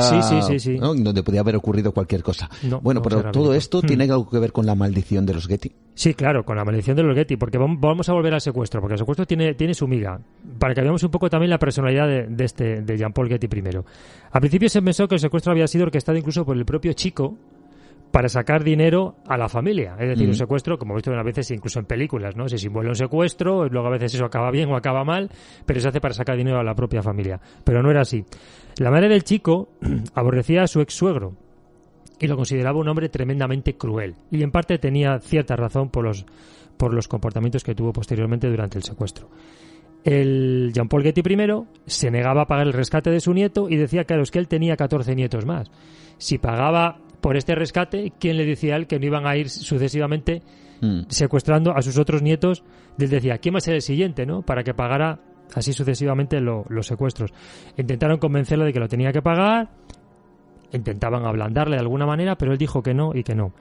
Pero todo cambió cuando la redacción del diario italiano Il Messaggero se recibe un paquete con la oreja del chico. Es decir, le cortan la oreja a Jean-Paul Getty III, al chico este de 16 años, le cortan la oreja y la mandan a la redacción de un periódico. Entonces, el abuelo y la madre se reúnen para poner fin de una vez a esta pesadilla, porque los secuestradores eh, llevaban con el chico encerrado cuatro meses, que ya es mucho tiempo, ¿no? Eh, negociaron una especie de rebaja de, la, del pago del rescate y de 17 millones que hablábamos antes se bajó a 3. Fíjate, se bajó bastante, el negocio salió bastante bien, las negociaciones. De hecho, yo creo que los mafiosos veían que ante la dureza de, a- del rico, del ricachón, del viejo ricachón a pagar, pues lo bajaron a 3 millones. El viejo gruñón se compromete a desembolsar solamente 2.200.000 dólares. ¿Por qué esta cantidad? ¿Por qué no llega a 3 millones? Pues mira, es uno de los récords de su personalidad que comentaba antes. Porque era el máximo deducible de impuestos, ¿Qué dices? según, según le confirmaron sus abogados. Él miraba a ver Sí. los impuestos en función de Sí, lo que podía deducir en Eso caso de, de un secuestro o, o- pagar un rescate. Caray, Eso esto es. es tremendo, ¿eh? Y el resto, los 800.000 dólares restantes, se los, eh, se los prestó al padre del chico, es decir, a su hijo, al 4% de interés. Todo un, nego- todo un negociante incluso en- negociante. En, momentos de crisis. Sí, Caray. incluso estaba haciendo negocio y incluso con las propias desgracias de la familia, él hacía negocio. Vemos que tenía un carácter, o sea, él era un hombre de negocios, pero 100% incluso estaba el negocio por encima de su familia, como hemos visto ahora, ¿no? Eh, el chico llamó por teléfono a su abuelo cuando fue rescatado para darle las gracias Mm. y el abuelo ni siquiera descolgó el teléfono porque le había hecho perder 3 millones de dólares.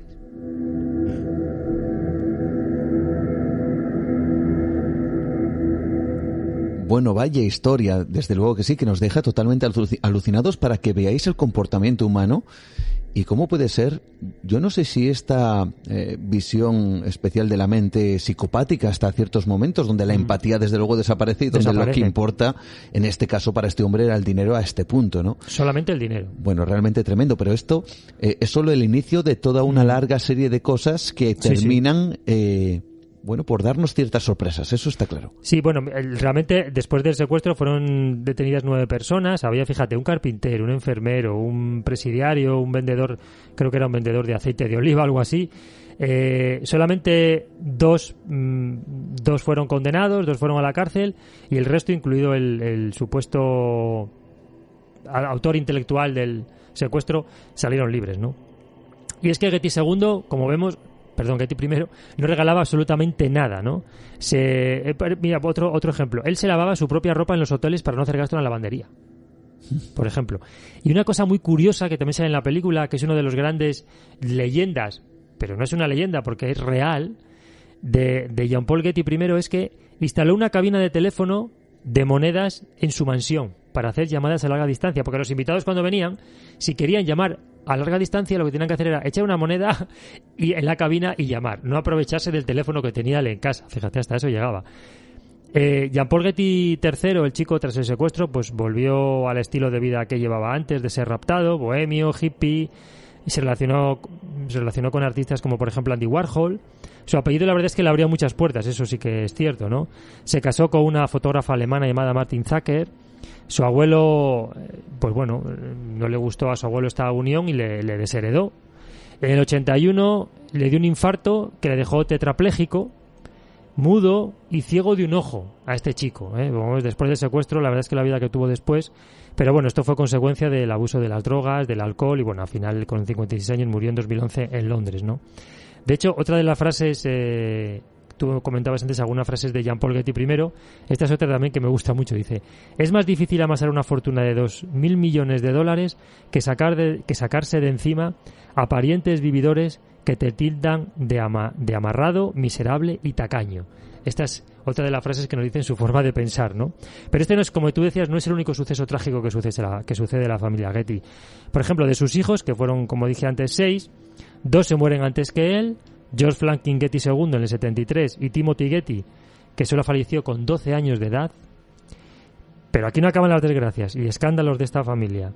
Eh, ya con el magnate bajo tierra, que murió en el 76, Mm. Paul Getty primero, en el año 99, Gordon Getty, que era el cuarto hijo de Jean Paul Getty, reconoció haber tenido tres hijos con una mujer con la que no estaba casado. Es decir, extramatrimonialmente había tenido tres hijos. Aparecen tres Getty por ahí más, ¿no? Mm.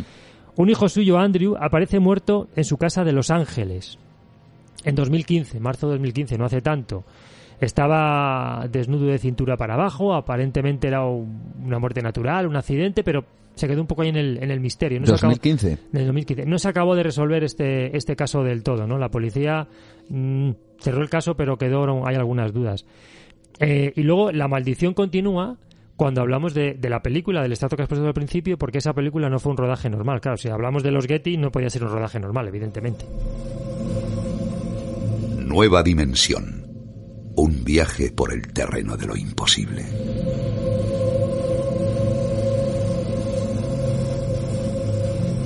El cine, la contribución de Hollywood a generar más mito y más leyenda maldita acerca de esta familia, los Getty. ¿Y qué tiene que ver el cine, qué tiene que ver esa película, del cual hemos escuchado un pequeño extracto, con toda esta historia? Bueno, pues que al rodar una película de la familia Getty, evidentemente no podía ser un rodaje normal, ni muchísimo menos. Y esta película estaba prevista que se estrenara en diciembre del 2017, como así fue, esa es la fecha del estreno. Está dirigida por Ridley Scott y bueno, pues eh, está en esta película, yo la he visto, es una película que bueno, que está bien, empieza bastante bien, pero se hace un poco larga. Yo, bueno, no- sí recomiendo verla, porque, ¿por qué no? Es un, relata un poco el suceso eh, que le ocurrió con el secuestro de este chico, de Jean Paul Getty III. Y bueno, pues eh, se relata básicamente la, el, el eje central de la película es el secuestro de, de este chico, ¿no? Y claro, pues como digo, tratándose de la familia Getty, algo tenía que pasar. ¿Quién fue elegido para interpretar a Jean Paul Getty? Pues nada más y nada menos que Kevin Spacey.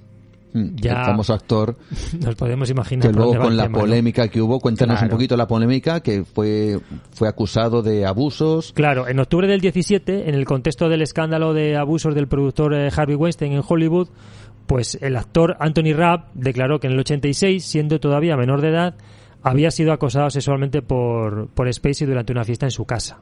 Ahí se desata el escándalo. Tras esta acusación, pues surgen todavía más. Y luego, pues varios empleados y ex empleados de la serie de Netflix eh, House of Cards, del que Kevin Spacey era protagonista y también productor ejecutivo, pues también lo acusa. Luego, Harry Dreyfus, que es hijo del actor Richard Dreyfus, Mm. también lo acusa de, de, haber, eh, de haberlo tocado cuando tenía 18 años.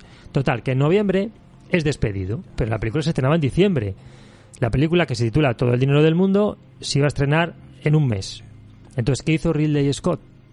Pues ¿qué hizo? Pues tuvo que despedir a Kevin Spacey. Evidentemente lo despidió con todo el escándalo, pero la película es que ya estaba terminada y estrenarlo con él como protagonista, pues no sé si era buena publicidad para la para la película, ¿no? Mm. Entonces solo tenía un mes para volver a grabar todas las escenas en las que aparece él, el resto pues se puede dejar, por supuesto. Y el, y el papel, eh, claro, no se puede cortar, es Jean Paul Getty primero, es casi el protagonista de la película, ¿no? Se piensa en un sustituto, en este caso es el veterano actor Christopher Plummer, que tenía ya 88 años. Y es curioso porque eh, Ridley Scott, una casualidad, ya había pensado en Christopher Plummer como primer protagonista. Lo que pasa es que el estudio, pues prefirió a Kevin Spacey porque era un hombre más mediático, más conocido que Christopher Plummer, Plummer que, bueno, ya con esa edad estaba un poco eh, en el ocaso de, su carrera como actor. Eh, estimaron la pues más o menos que necesitarían entre 8 y 10 días para filmar suficiente material eh, donde aparece Kevin Spacey para sustituirlo por Christopher Plummer, pero aumentar el presupuesto de la película a unos 10 millones de dólares, ¿no? Y aparte de hacer muchísimos otros cambios. En total, debían grabarse 22 nuevas escenas eh, ahí comienza una carrera contra el tiempo para lograr algo que no se había hecho nunca antes en Hollywood. Mm. O sea, nunca antes se había hecho en Hollywood una película ya terminada, volver a grabar todas, todas estas escenas, ¿no? Había que juntar otra vez a los protagonistas del reparto, porque ahora hay escenas que está solo y hay escenas que está con otros, evidentemente. Se vuelven a grabar esas, escenas originales y cruciales del film. Se modifica la campaña publicitaria, evidentemente. Toda la campaña estaba pensada en, en Kevin Spacey.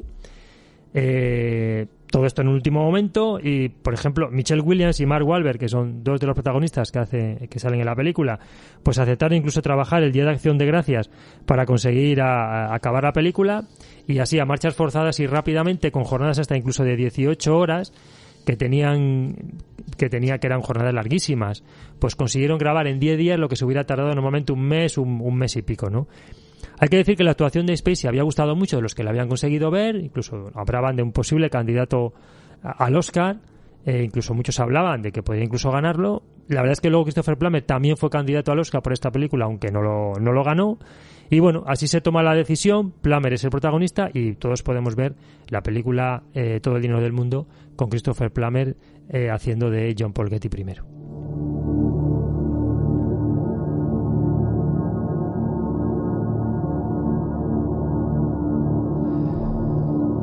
Pero como estamos hablando de la familia Getty, esto no podía quedarse así, sino que también ha habido películas en donde, bueno, también se reflejaba la figura de este personaje que sufrieron dispar, eh, vamos a decir, destino, ¿verdad? Bueno, a ver, el, la verdad es que la llegada de Plummer, como digo, cambió todo. Bueno, las sesiones de maquillaje de Kevin Spacey, que eran larguísimas, pues se redujeron, ¿no? Porque Christopher Plummer ya tiene 88 años.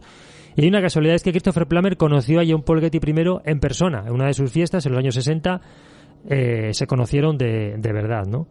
Mm, la verdad es que hay, eh, hemos dicho antes que en Hollywood nunca había pasado esto, que una película terminada eh, se tuviera que re- re- regrabar otra ¿no? vez todas esas escenas donde había un protagonista. Y es verdad que hay una película llamada Salomón y la reina de Saba. Lo que pasa es que esta película no estaba todavía acabada, no es como todo sobre todo eh, todo el dinero del mundo, que sí que ya estaba acabada. Y cu- y ocurre una cosa, que en, en Salomón y la reina de Saba estaba dirigida por Kim Vidor y la, y la está protagonizada, cuando vemos la película ahí, es Jules Briner, ¿no? Y Mm. Gina Lollobrigida, eh, de 1959. Esta película estaba rodándose en España. Y durante el rodaje, Tyrone Power, que era el protagonista, fallece de un infarto, fallece de repente y claro, la película está sin acabar. Y ya había escenas grabadas con Tyrone Power. Se contrata a Jules Briner, Jules Briner eh, sustituye a Tyrone Power, como en el caso de de Christopher Plummer y Kevin Spacey se ruedan de nuevo las escenas en las que sale él, pero hay una cosa muy curiosa. Yo recomiendo a todos los oyentes del programa que si alguna vez ven esta película, Salomón y la Reina de Saba, se fijen en una cosa. En las escenas en las cuales Jules Briner, supuesto, el supuesto Jules Briner, aparece, digamos, de fondo, lejos, no en primer plano, realmente no es Jules Briner, es Tyrone Power. Es decir, son los dos actores realizando el mismo papel. Mm. Tyrone Power ya había fallecido, pero solo se sustituyen las escenas en las que aparece en primer plano. En las que aparece de fondo, sigue siendo Tyrone Power, no Jules Briner. Es un ejercicio muy curioso que yo recomiendo si alguno de nuestros oyentes tiene la oportunidad de ver esta, esta película. Claro, a, a Ridley Scott se le preguntó si, si había alguna posibilidad de ver esta película con Kevin Spacey haciendo de Jean Paul Getty. Aunque sea una edición en DVD, especial, coleccionista, él dijo Mm. que no. Pero no me digáis que no, que no es curioso y un poco intrigante que haya otra película exactamente la misma, que yo creo que no hay ningún caso, Mm. en el cual se puede ver la misma película, pero haciendo del protagonista otro actor, ¿no? Queda ahí- es como una película paralela que queda ahí en secreto, escondida en el olvido, que no sabemos si algún día quizá podamos ver. Veamos a Kevin Spacey haciendo de, de Getty.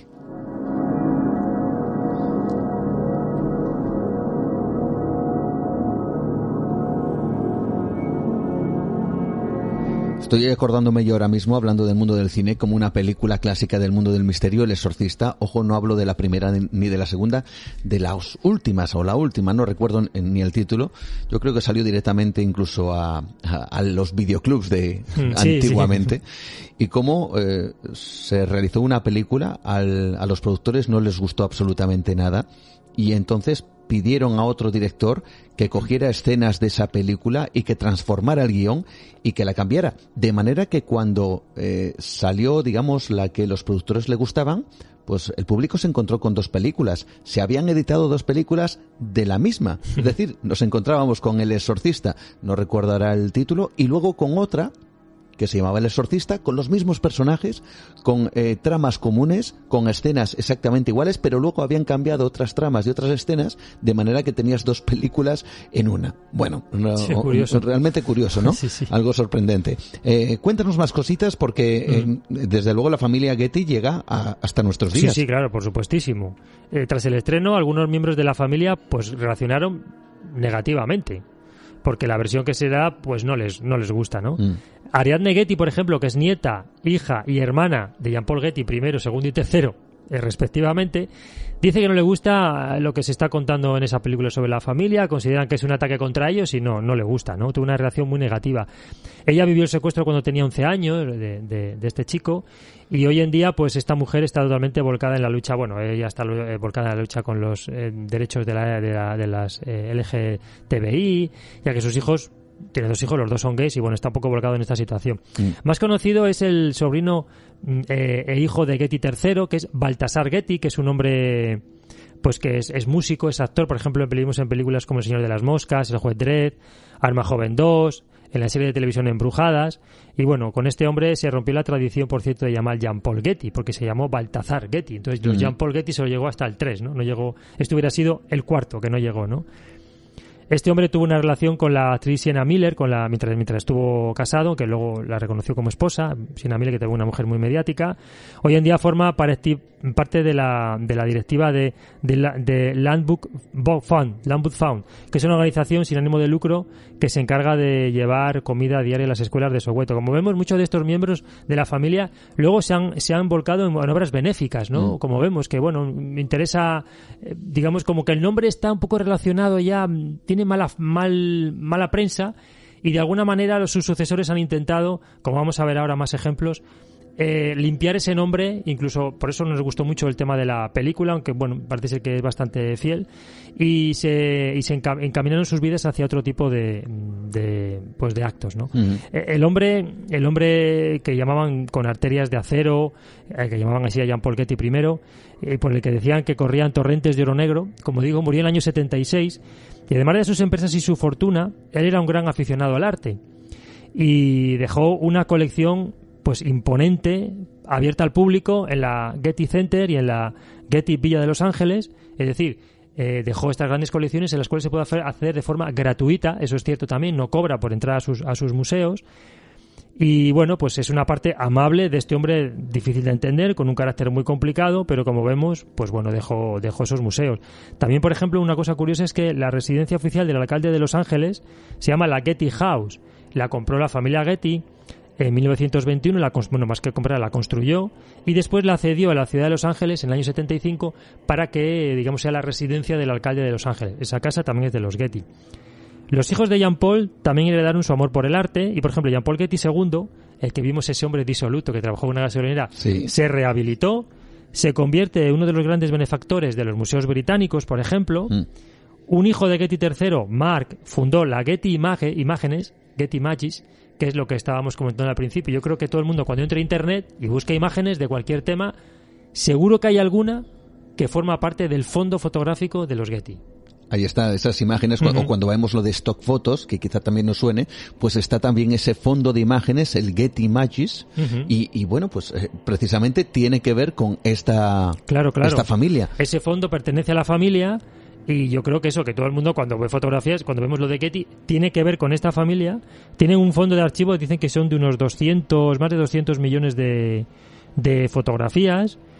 Y parte del beneficio que obtienen con este tipo de negocios los dan también para la para National Gallery de Londres. Es decir, gente muy interesada en, en el arte, ¿no? Y, mm. y, como vemos, forma parte casi de nuestras vidas porque todo el mundo todos los días entramos a Internet, buscamos imágenes y como si nos fijamos a partir de ahora vemos que muchas son de los Getty.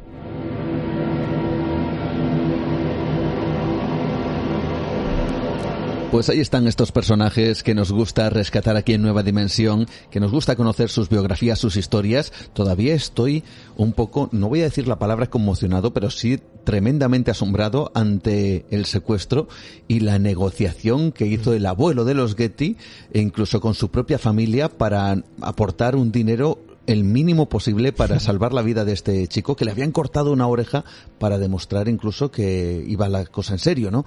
Bueno, realmente sorprendente y que ha llegado hasta nosotros, hasta el mundo de Internet, con este fondo de imágenes que seguramente muchos en alguna ocasión sí nos hemos topado cada vez que hemos hecho una, una simple búsqueda. De verdad, Pablo, muchísimas gracias por traernos estos personajes. No sé si hay algo más que añadir. Bueno, pues decir eso, que seguramente que ahora cuando miramos internet y vemos lo de Getty ya nos vamos a mm. acordar de esta familia, que era un personaje con una personalidad muy muy, muy extravagante y que, como hemos visto, anteponía el negocio incluso a su propia familia, era un hombre de negocios 100% y bueno, pues eh, os ha servido para conocer un poquito más a esta familia y la gente se anima a ver la, la película. Yo les recomiendo que si es verdad que fuera de antena hemos hablado tú y yo, que es un poquitín, se hace un poquitín larga la mm. película, pero bueno, es recomendable para conocer un poco la historia de este, de este Sorprendente también el poner su teléfono con moneda para que la gente que quisiera hacer una llamada pues no es leyenda eso es cierto ¿eh? es cierto es ¿no? cierto sí sí, sí, bueno pues muchísimas gracias Pablo por traernos a este personaje dentro de los otros capítulos de la historia buenas noches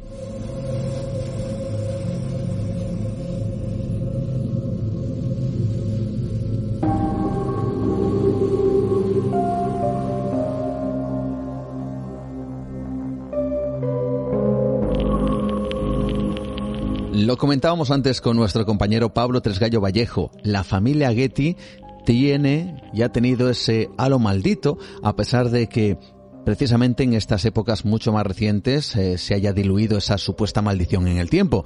Sin embargo, hay otras que parece que lo han mantenido, incluso que lo mantienen a día de hoy. Hay que decir que este tipo de maldiciones familiares también están muy vinculadas al poder. Muchas de estas maldiciones están vinculadas a familias reales, a la realeza de diferentes lugares del mundo. Por lo tanto, de alguna forma también se vincula, eh, yo diría que el oropel, eh, el posible, eh, casi casi como luces de neón de vida brillante que tienen este tipo de familias, pero al mismo tiempo surge, aparece esa cara B con este tipo de maldiciones que evidentemente forman parte ya casi casi de mitos. Y esta noche con nuestra compañera Rocío Andarillas, tal como decía, trae sus expedientes llenos de estas familias malditas.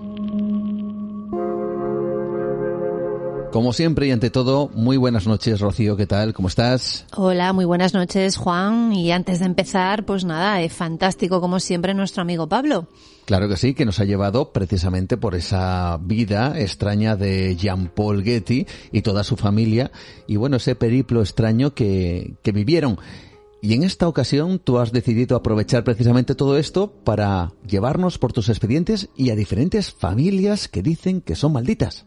Así es, Juan, porque a lo largo de la historia existen leyendas de familias que sufrieron tragedias marcadas por la coincidencia o cuyo recuerdo está rodeado siempre de un halo de misterio. Muertes misteriosas, eventos sobrenaturales o destinos similares han hecho que distintos grupos marcados por la sangre lleguen a ser recordados por las maldiciones que tuvieron. Algunas veces es más fácil encontrar la razón detrás del mito o marcar eventos como coincidencias, pero algunas de estas familias simplemente son un absoluto misterio. Y fijaos bien que comenzamos en España con una familia que puede que no muchos recuerden, pero que tuvo su halo de misterio y casi casi de oscurantismo. Vamos a hablar de la familia Modlin. ¿Quiénes son? Y además, ¿por qué están en tus expedientes? Desde luego, algo realmente extraño sucedió con esta familia. Nelson, hijo del matrimonio formado por el actor Elmer y la pintora surrealista Margaret, llegó a España en los años 70. Sus padres siguieron sus pasos y se instalaron en nuestro país donde Margaret comenzó a pintar cuadros referentes al apocalipsis. Con una fama que nunca despegó, Margaret se volcó obsesivamente con su pintura, mientras su esposo Elmer, quien por cierto tuvo un papel medianamente importante en La Semilla del Diablo, unió fuerzas con su esposa para hacer de su hijo el artista exitoso que ellos no habían logrado ser. ¿Cómo era esta familia? ¿Qué peculiaridades tenían? Pues era una familia que siempre vistió de negro y cuya naturaleza extranjera sorprendió a los madrileños. Características que reforzaron el mito de que algo extraño pasaba con ellos. La maldición familiar se cumplió cuando los tres miembros de la familia murieron en un lapso de cinco años por distintas causas. Elmer, el último en morir, fue encontrado en su apartamento, pero todas las pinturas apocalípticas, extrañas y oscuras que su esposa hizo junto a todas las fotografías familiares aparecieron intactas en las calles aledañas. Hoy, la historia está documentada en un libro escrito por Paco Gómez, quien finalmente consiguió dar la fama que Elmer y Margaret buscaban.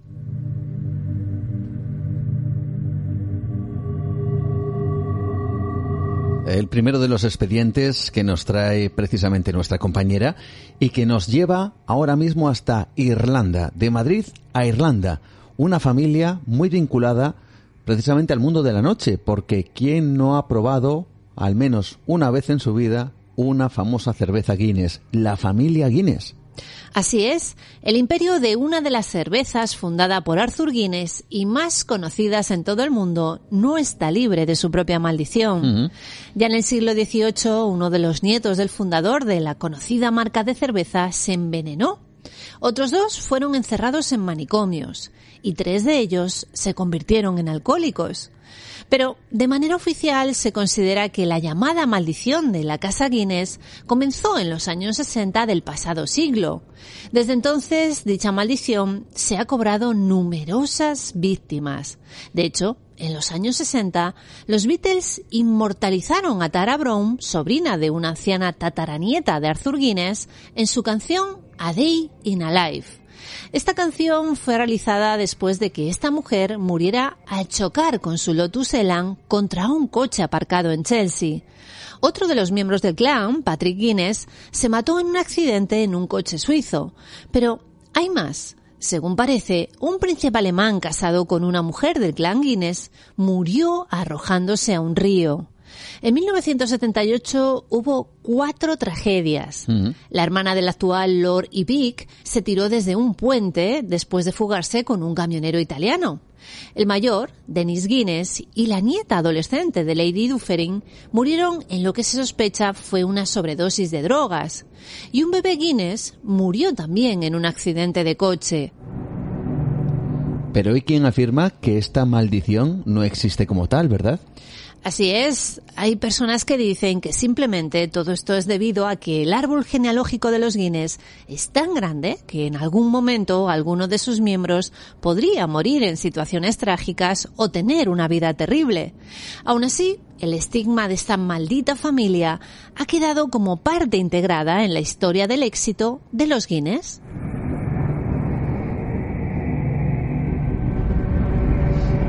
Y de Irlanda viajamos hasta la India, a la familia Gandhi. Ojo que no es la familia de Mahatma Gandhi, sino que es otra familia. Vamos a descubrir cuál es su historia. El apellido Gandhi forma parte de la historia de la India independiente, que se deshizo del Imperio Británico en 1947. Y no solo por el pensador y pacifista Mahatma, sino también por la saga que inició Nehru, el que fuera el primer jefe de gobierno de la independencia. Su única hija, Indira, siguió los pasos de su padre y ocupó en dos ocasiones el cargo de primera ministra. Indira tomó el apellido Gandhi de su marido, Feroz, pero sin ningún parentesco con Mahatma. Fruto del matrimonio que acabó separándose, nacieron Rambi y Sanjay. Educada en escuelas selectas de Suiza y el Reino Unido, Indira participó en la modernización de la India y luchó a favor de la integración étnica y religiosa del país. Durante su primer mandato tuvo como principal asesor a su hijo menor, al que preparó como heredero político.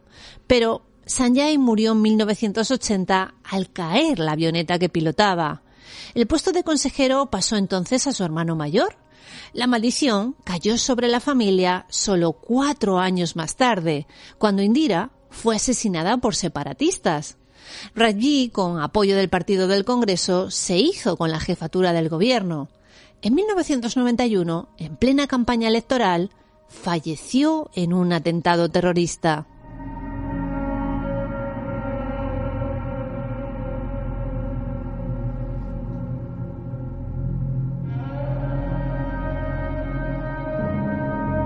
Continuamos con los expedientes de nuestra compañera haciendo ese viaje por esas familias malditas, al menos eso es lo que dicen.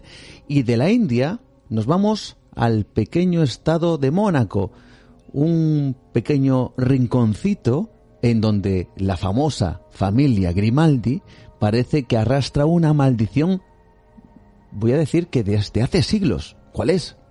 Para conocer esta supuesta maldición debemos retroceder 700 años, cuando Francesco Grimaldi, un genovés, se disfrazó de monje para conseguir entrar en el pequeño Principado de Mónaco y conquistarlo. Con un ejército y con el apoyo de su hermano Reiniero, que después reinaría, se hizo con el territorio en muy poco tiempo. Durante su tiempo de reinado, Reiniero I hacía y deshacía como quería, y según esta historia, era habitual que violara a mujeres a su antojo. Sin embargo, una de ellas le echó una maldición. Los Grimaldi nunca encontrarán el amor en el matrimonio. Esta frase se utiliza ahora para explicar los múltiples desastres amorosos que han protagonizado los miembros de la familia del príncipe Alberto. ¿Y qué es lo que ha ocurrido desde entonces? Porque es cierto que, bueno, pues de alguna forma parece que se ha manifestado esa maldición y en el papel cuché son más los, eh, bueno, los temas que tienen que ver con sus deslices o no matrimoniales o amorosos que con los actos que realizan como familia real, ¿verdad? Así es, Juan. Por ejemplo, la princesa Carlota se casó en 1920 con Pedro de Polignac, con el que tuvo dos hijos, Reiniero y Antonieta. Fue un matrimonio concertado que terminó en divorcio 13 años más tarde. El motivo, la supuesta homosexualidad de Pedro y los continuos romances de ella. Finalmente, Pedro fue desterrado por su suegro Luis II. Tampoco los matrimonios de los hijos de Carlota y Pedro fueron felices plenamente. Mucho se ha hablado de los problemas que atravesaban continuamente Rainiero y Grace Kelly, sin contar el trágico y prematuro final de la actriz en el año 1982. Mención aparte merece su hermana Antonieta, que pasó por tres matrimonios. El último fue con el bailarín John Bryan Gilpin, que falleció repentinamente a las seis semanas del enlace. Cabe destacar también que los tres hijos que tuvo Antonieta a lo largo de sus matrimonios se han divorciado por lo menos una vez en sus vidas. Las historias de los descendientes de reinieros son más conocidas por el gran público.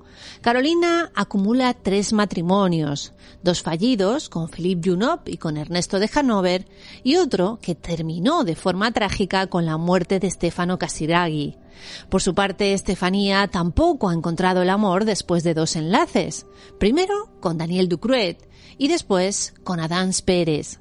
Según esta leyenda, el matrimonio del príncipe Alberto también llegará a su fin, aunque los rumores de que entre ellos las cosas no van muy bien, sobre todo a raíz de los diferentes escándalos que han rodeado su vida y su aparente alegre vida amorosa. Bien, pues todo ello dicen que es producto de una maldición arrojada por una mujer a esta familia y que dura ya más de siete siglos.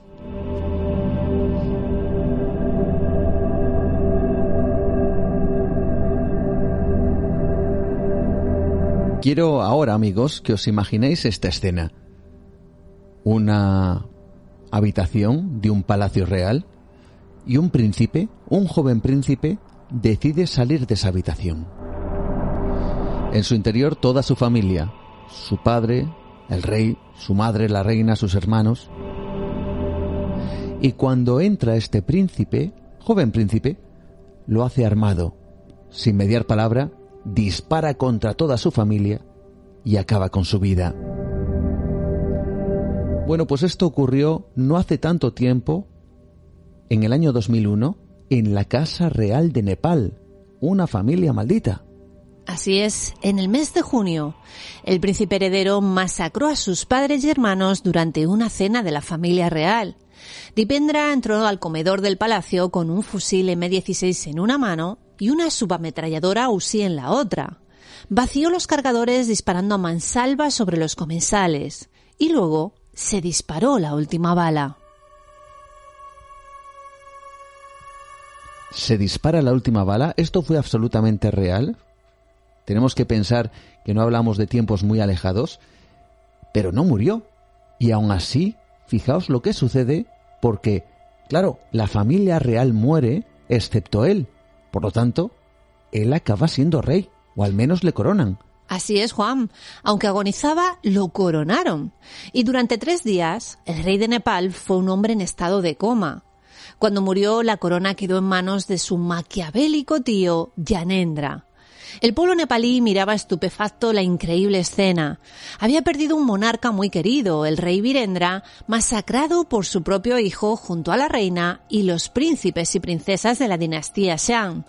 Durante tres días los había regido un monarca magnicida que no podía abrir los ojos ni balbucear una palabra porque estaba en coma profundo. Y finalmente, el trono quedó en manos del más oscuro y despótico miembro de la familia real, su tío Yanendra. Al parecer un despótico personaje que lleva con mano de hierro precisamente ese mismo lugar del mundo. Pero, ¿por qué acabó con su familia? ¿Qué es lo que se cuenta? Una versión dice que el joven estaba enamorado de Dejani, una mujer perteneciente a la dinastía Rana, y que su familia le había prohibido casarse con ella por ser dinastías rivales. A la enemistad entre las dinastías se sumó el vaticinio de los astrólogos de la corte, según el cual, si el príncipe se casaba antes de cumplir los 35 años, una maldición haría morir al rey Virendra. El sortilegio finalmente se cumplió de la manera más funesta. En la cena en la que el príncipe informó a sus padres que se había casado en secreto con Dejani, los reyes le anunciaron que lo quitarían del primer lugar en la línea sucesoria, colocando a su hermano Nirayan. Fue entonces cuando Dipendra corrió a buscar las armas con las que masacró a toda la familia. Aunque también dicen que hay otras versiones que, vamos a decir, justificarían esta reacción tan violenta por parte del príncipe heredero. Exacto. Una versión afirma que el joven trató mal a uno de los sirvientes, por lo que fue reprendido por el resto de su familia. Este, al no poder aguantar la frustración, decidió acabar con todos ellos. Hay otra versión más. Lo que realmente ocurrió, dice, es que el siniestro Yanendra hizo que un sicario provocara la masacre para quedarse con el trono de su hermano, culpando a su sobrino. Pero la verdad nunca se sabrá. Será un misterio más del enigmático país del Himalaya. Lo único que rápidamente quedó a la vista fue el oscuro despotismo del nuevo monarca. Mm. Yanendra se sentó en el trono y lo primero que ordenó fue el encarcelamiento del director del diario Kantipur Daily por haber publicado una nota en su contra firmada por un líder de la insurgencia maoísta.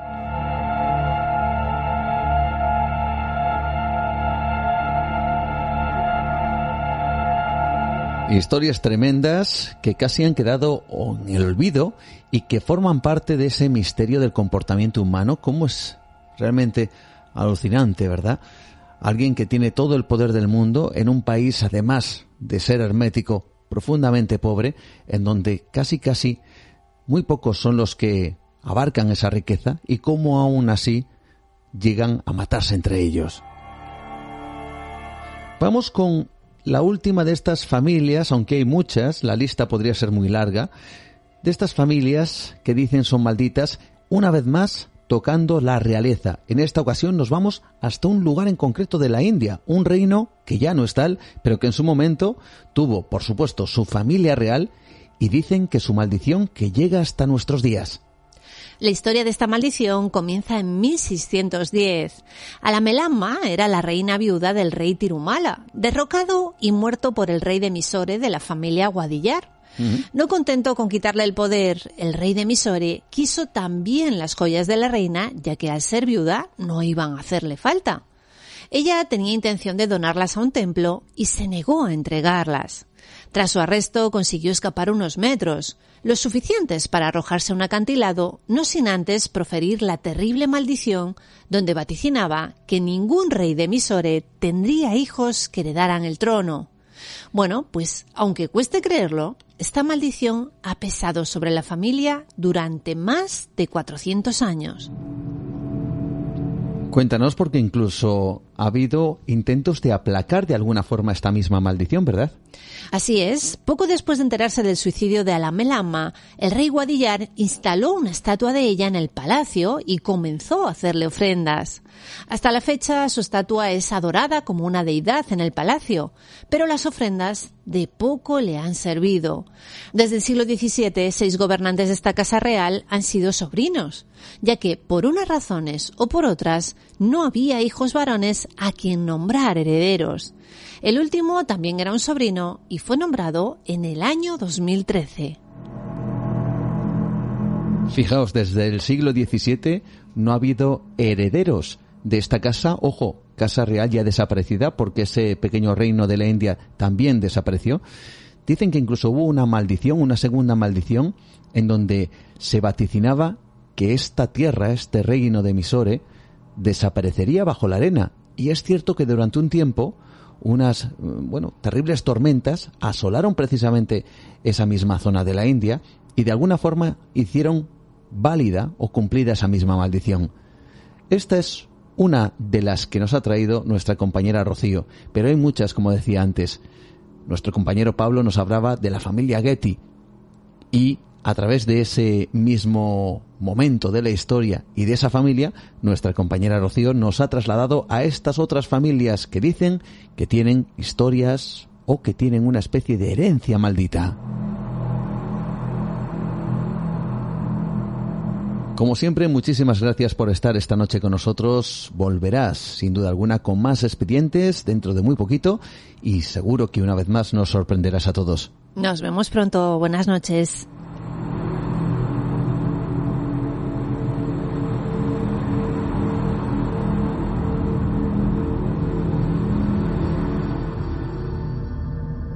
Cerramos los expedientes de nuestra compañera Rocío que nos han llevado por esas familias que dicen que han tenido o tienen una maldición asociada y que precisamente conectaba con el tema que nos traía nuestro compañero Pablo Tresgallo con la familia Getty, con esa familia que dicen también es maldita y que al mismo tiempo conectábamos con esos escritores que tenían historias de misterio. Puede que algunos de ellos, seguro, también con ese halo maldito. Gracias, por supuesto, a José Luis Hernández Garbi, que estuvo con nosotros hablándonos de todo ello. Gracias a todo este equipo que intenta de alguna forma traer tanto Pablo como Rocío, como en esta ocasión no ha estado con nosotros, pero lo estará José Manuel García Bautista, también un colaborador habitual trayéndonos ese cajón secreto. Y por supuesto, a todos vosotros que estáis ahí semana tras semana abriendo con nosotros esta ventana al misterio en busca de esos mundos increíbles.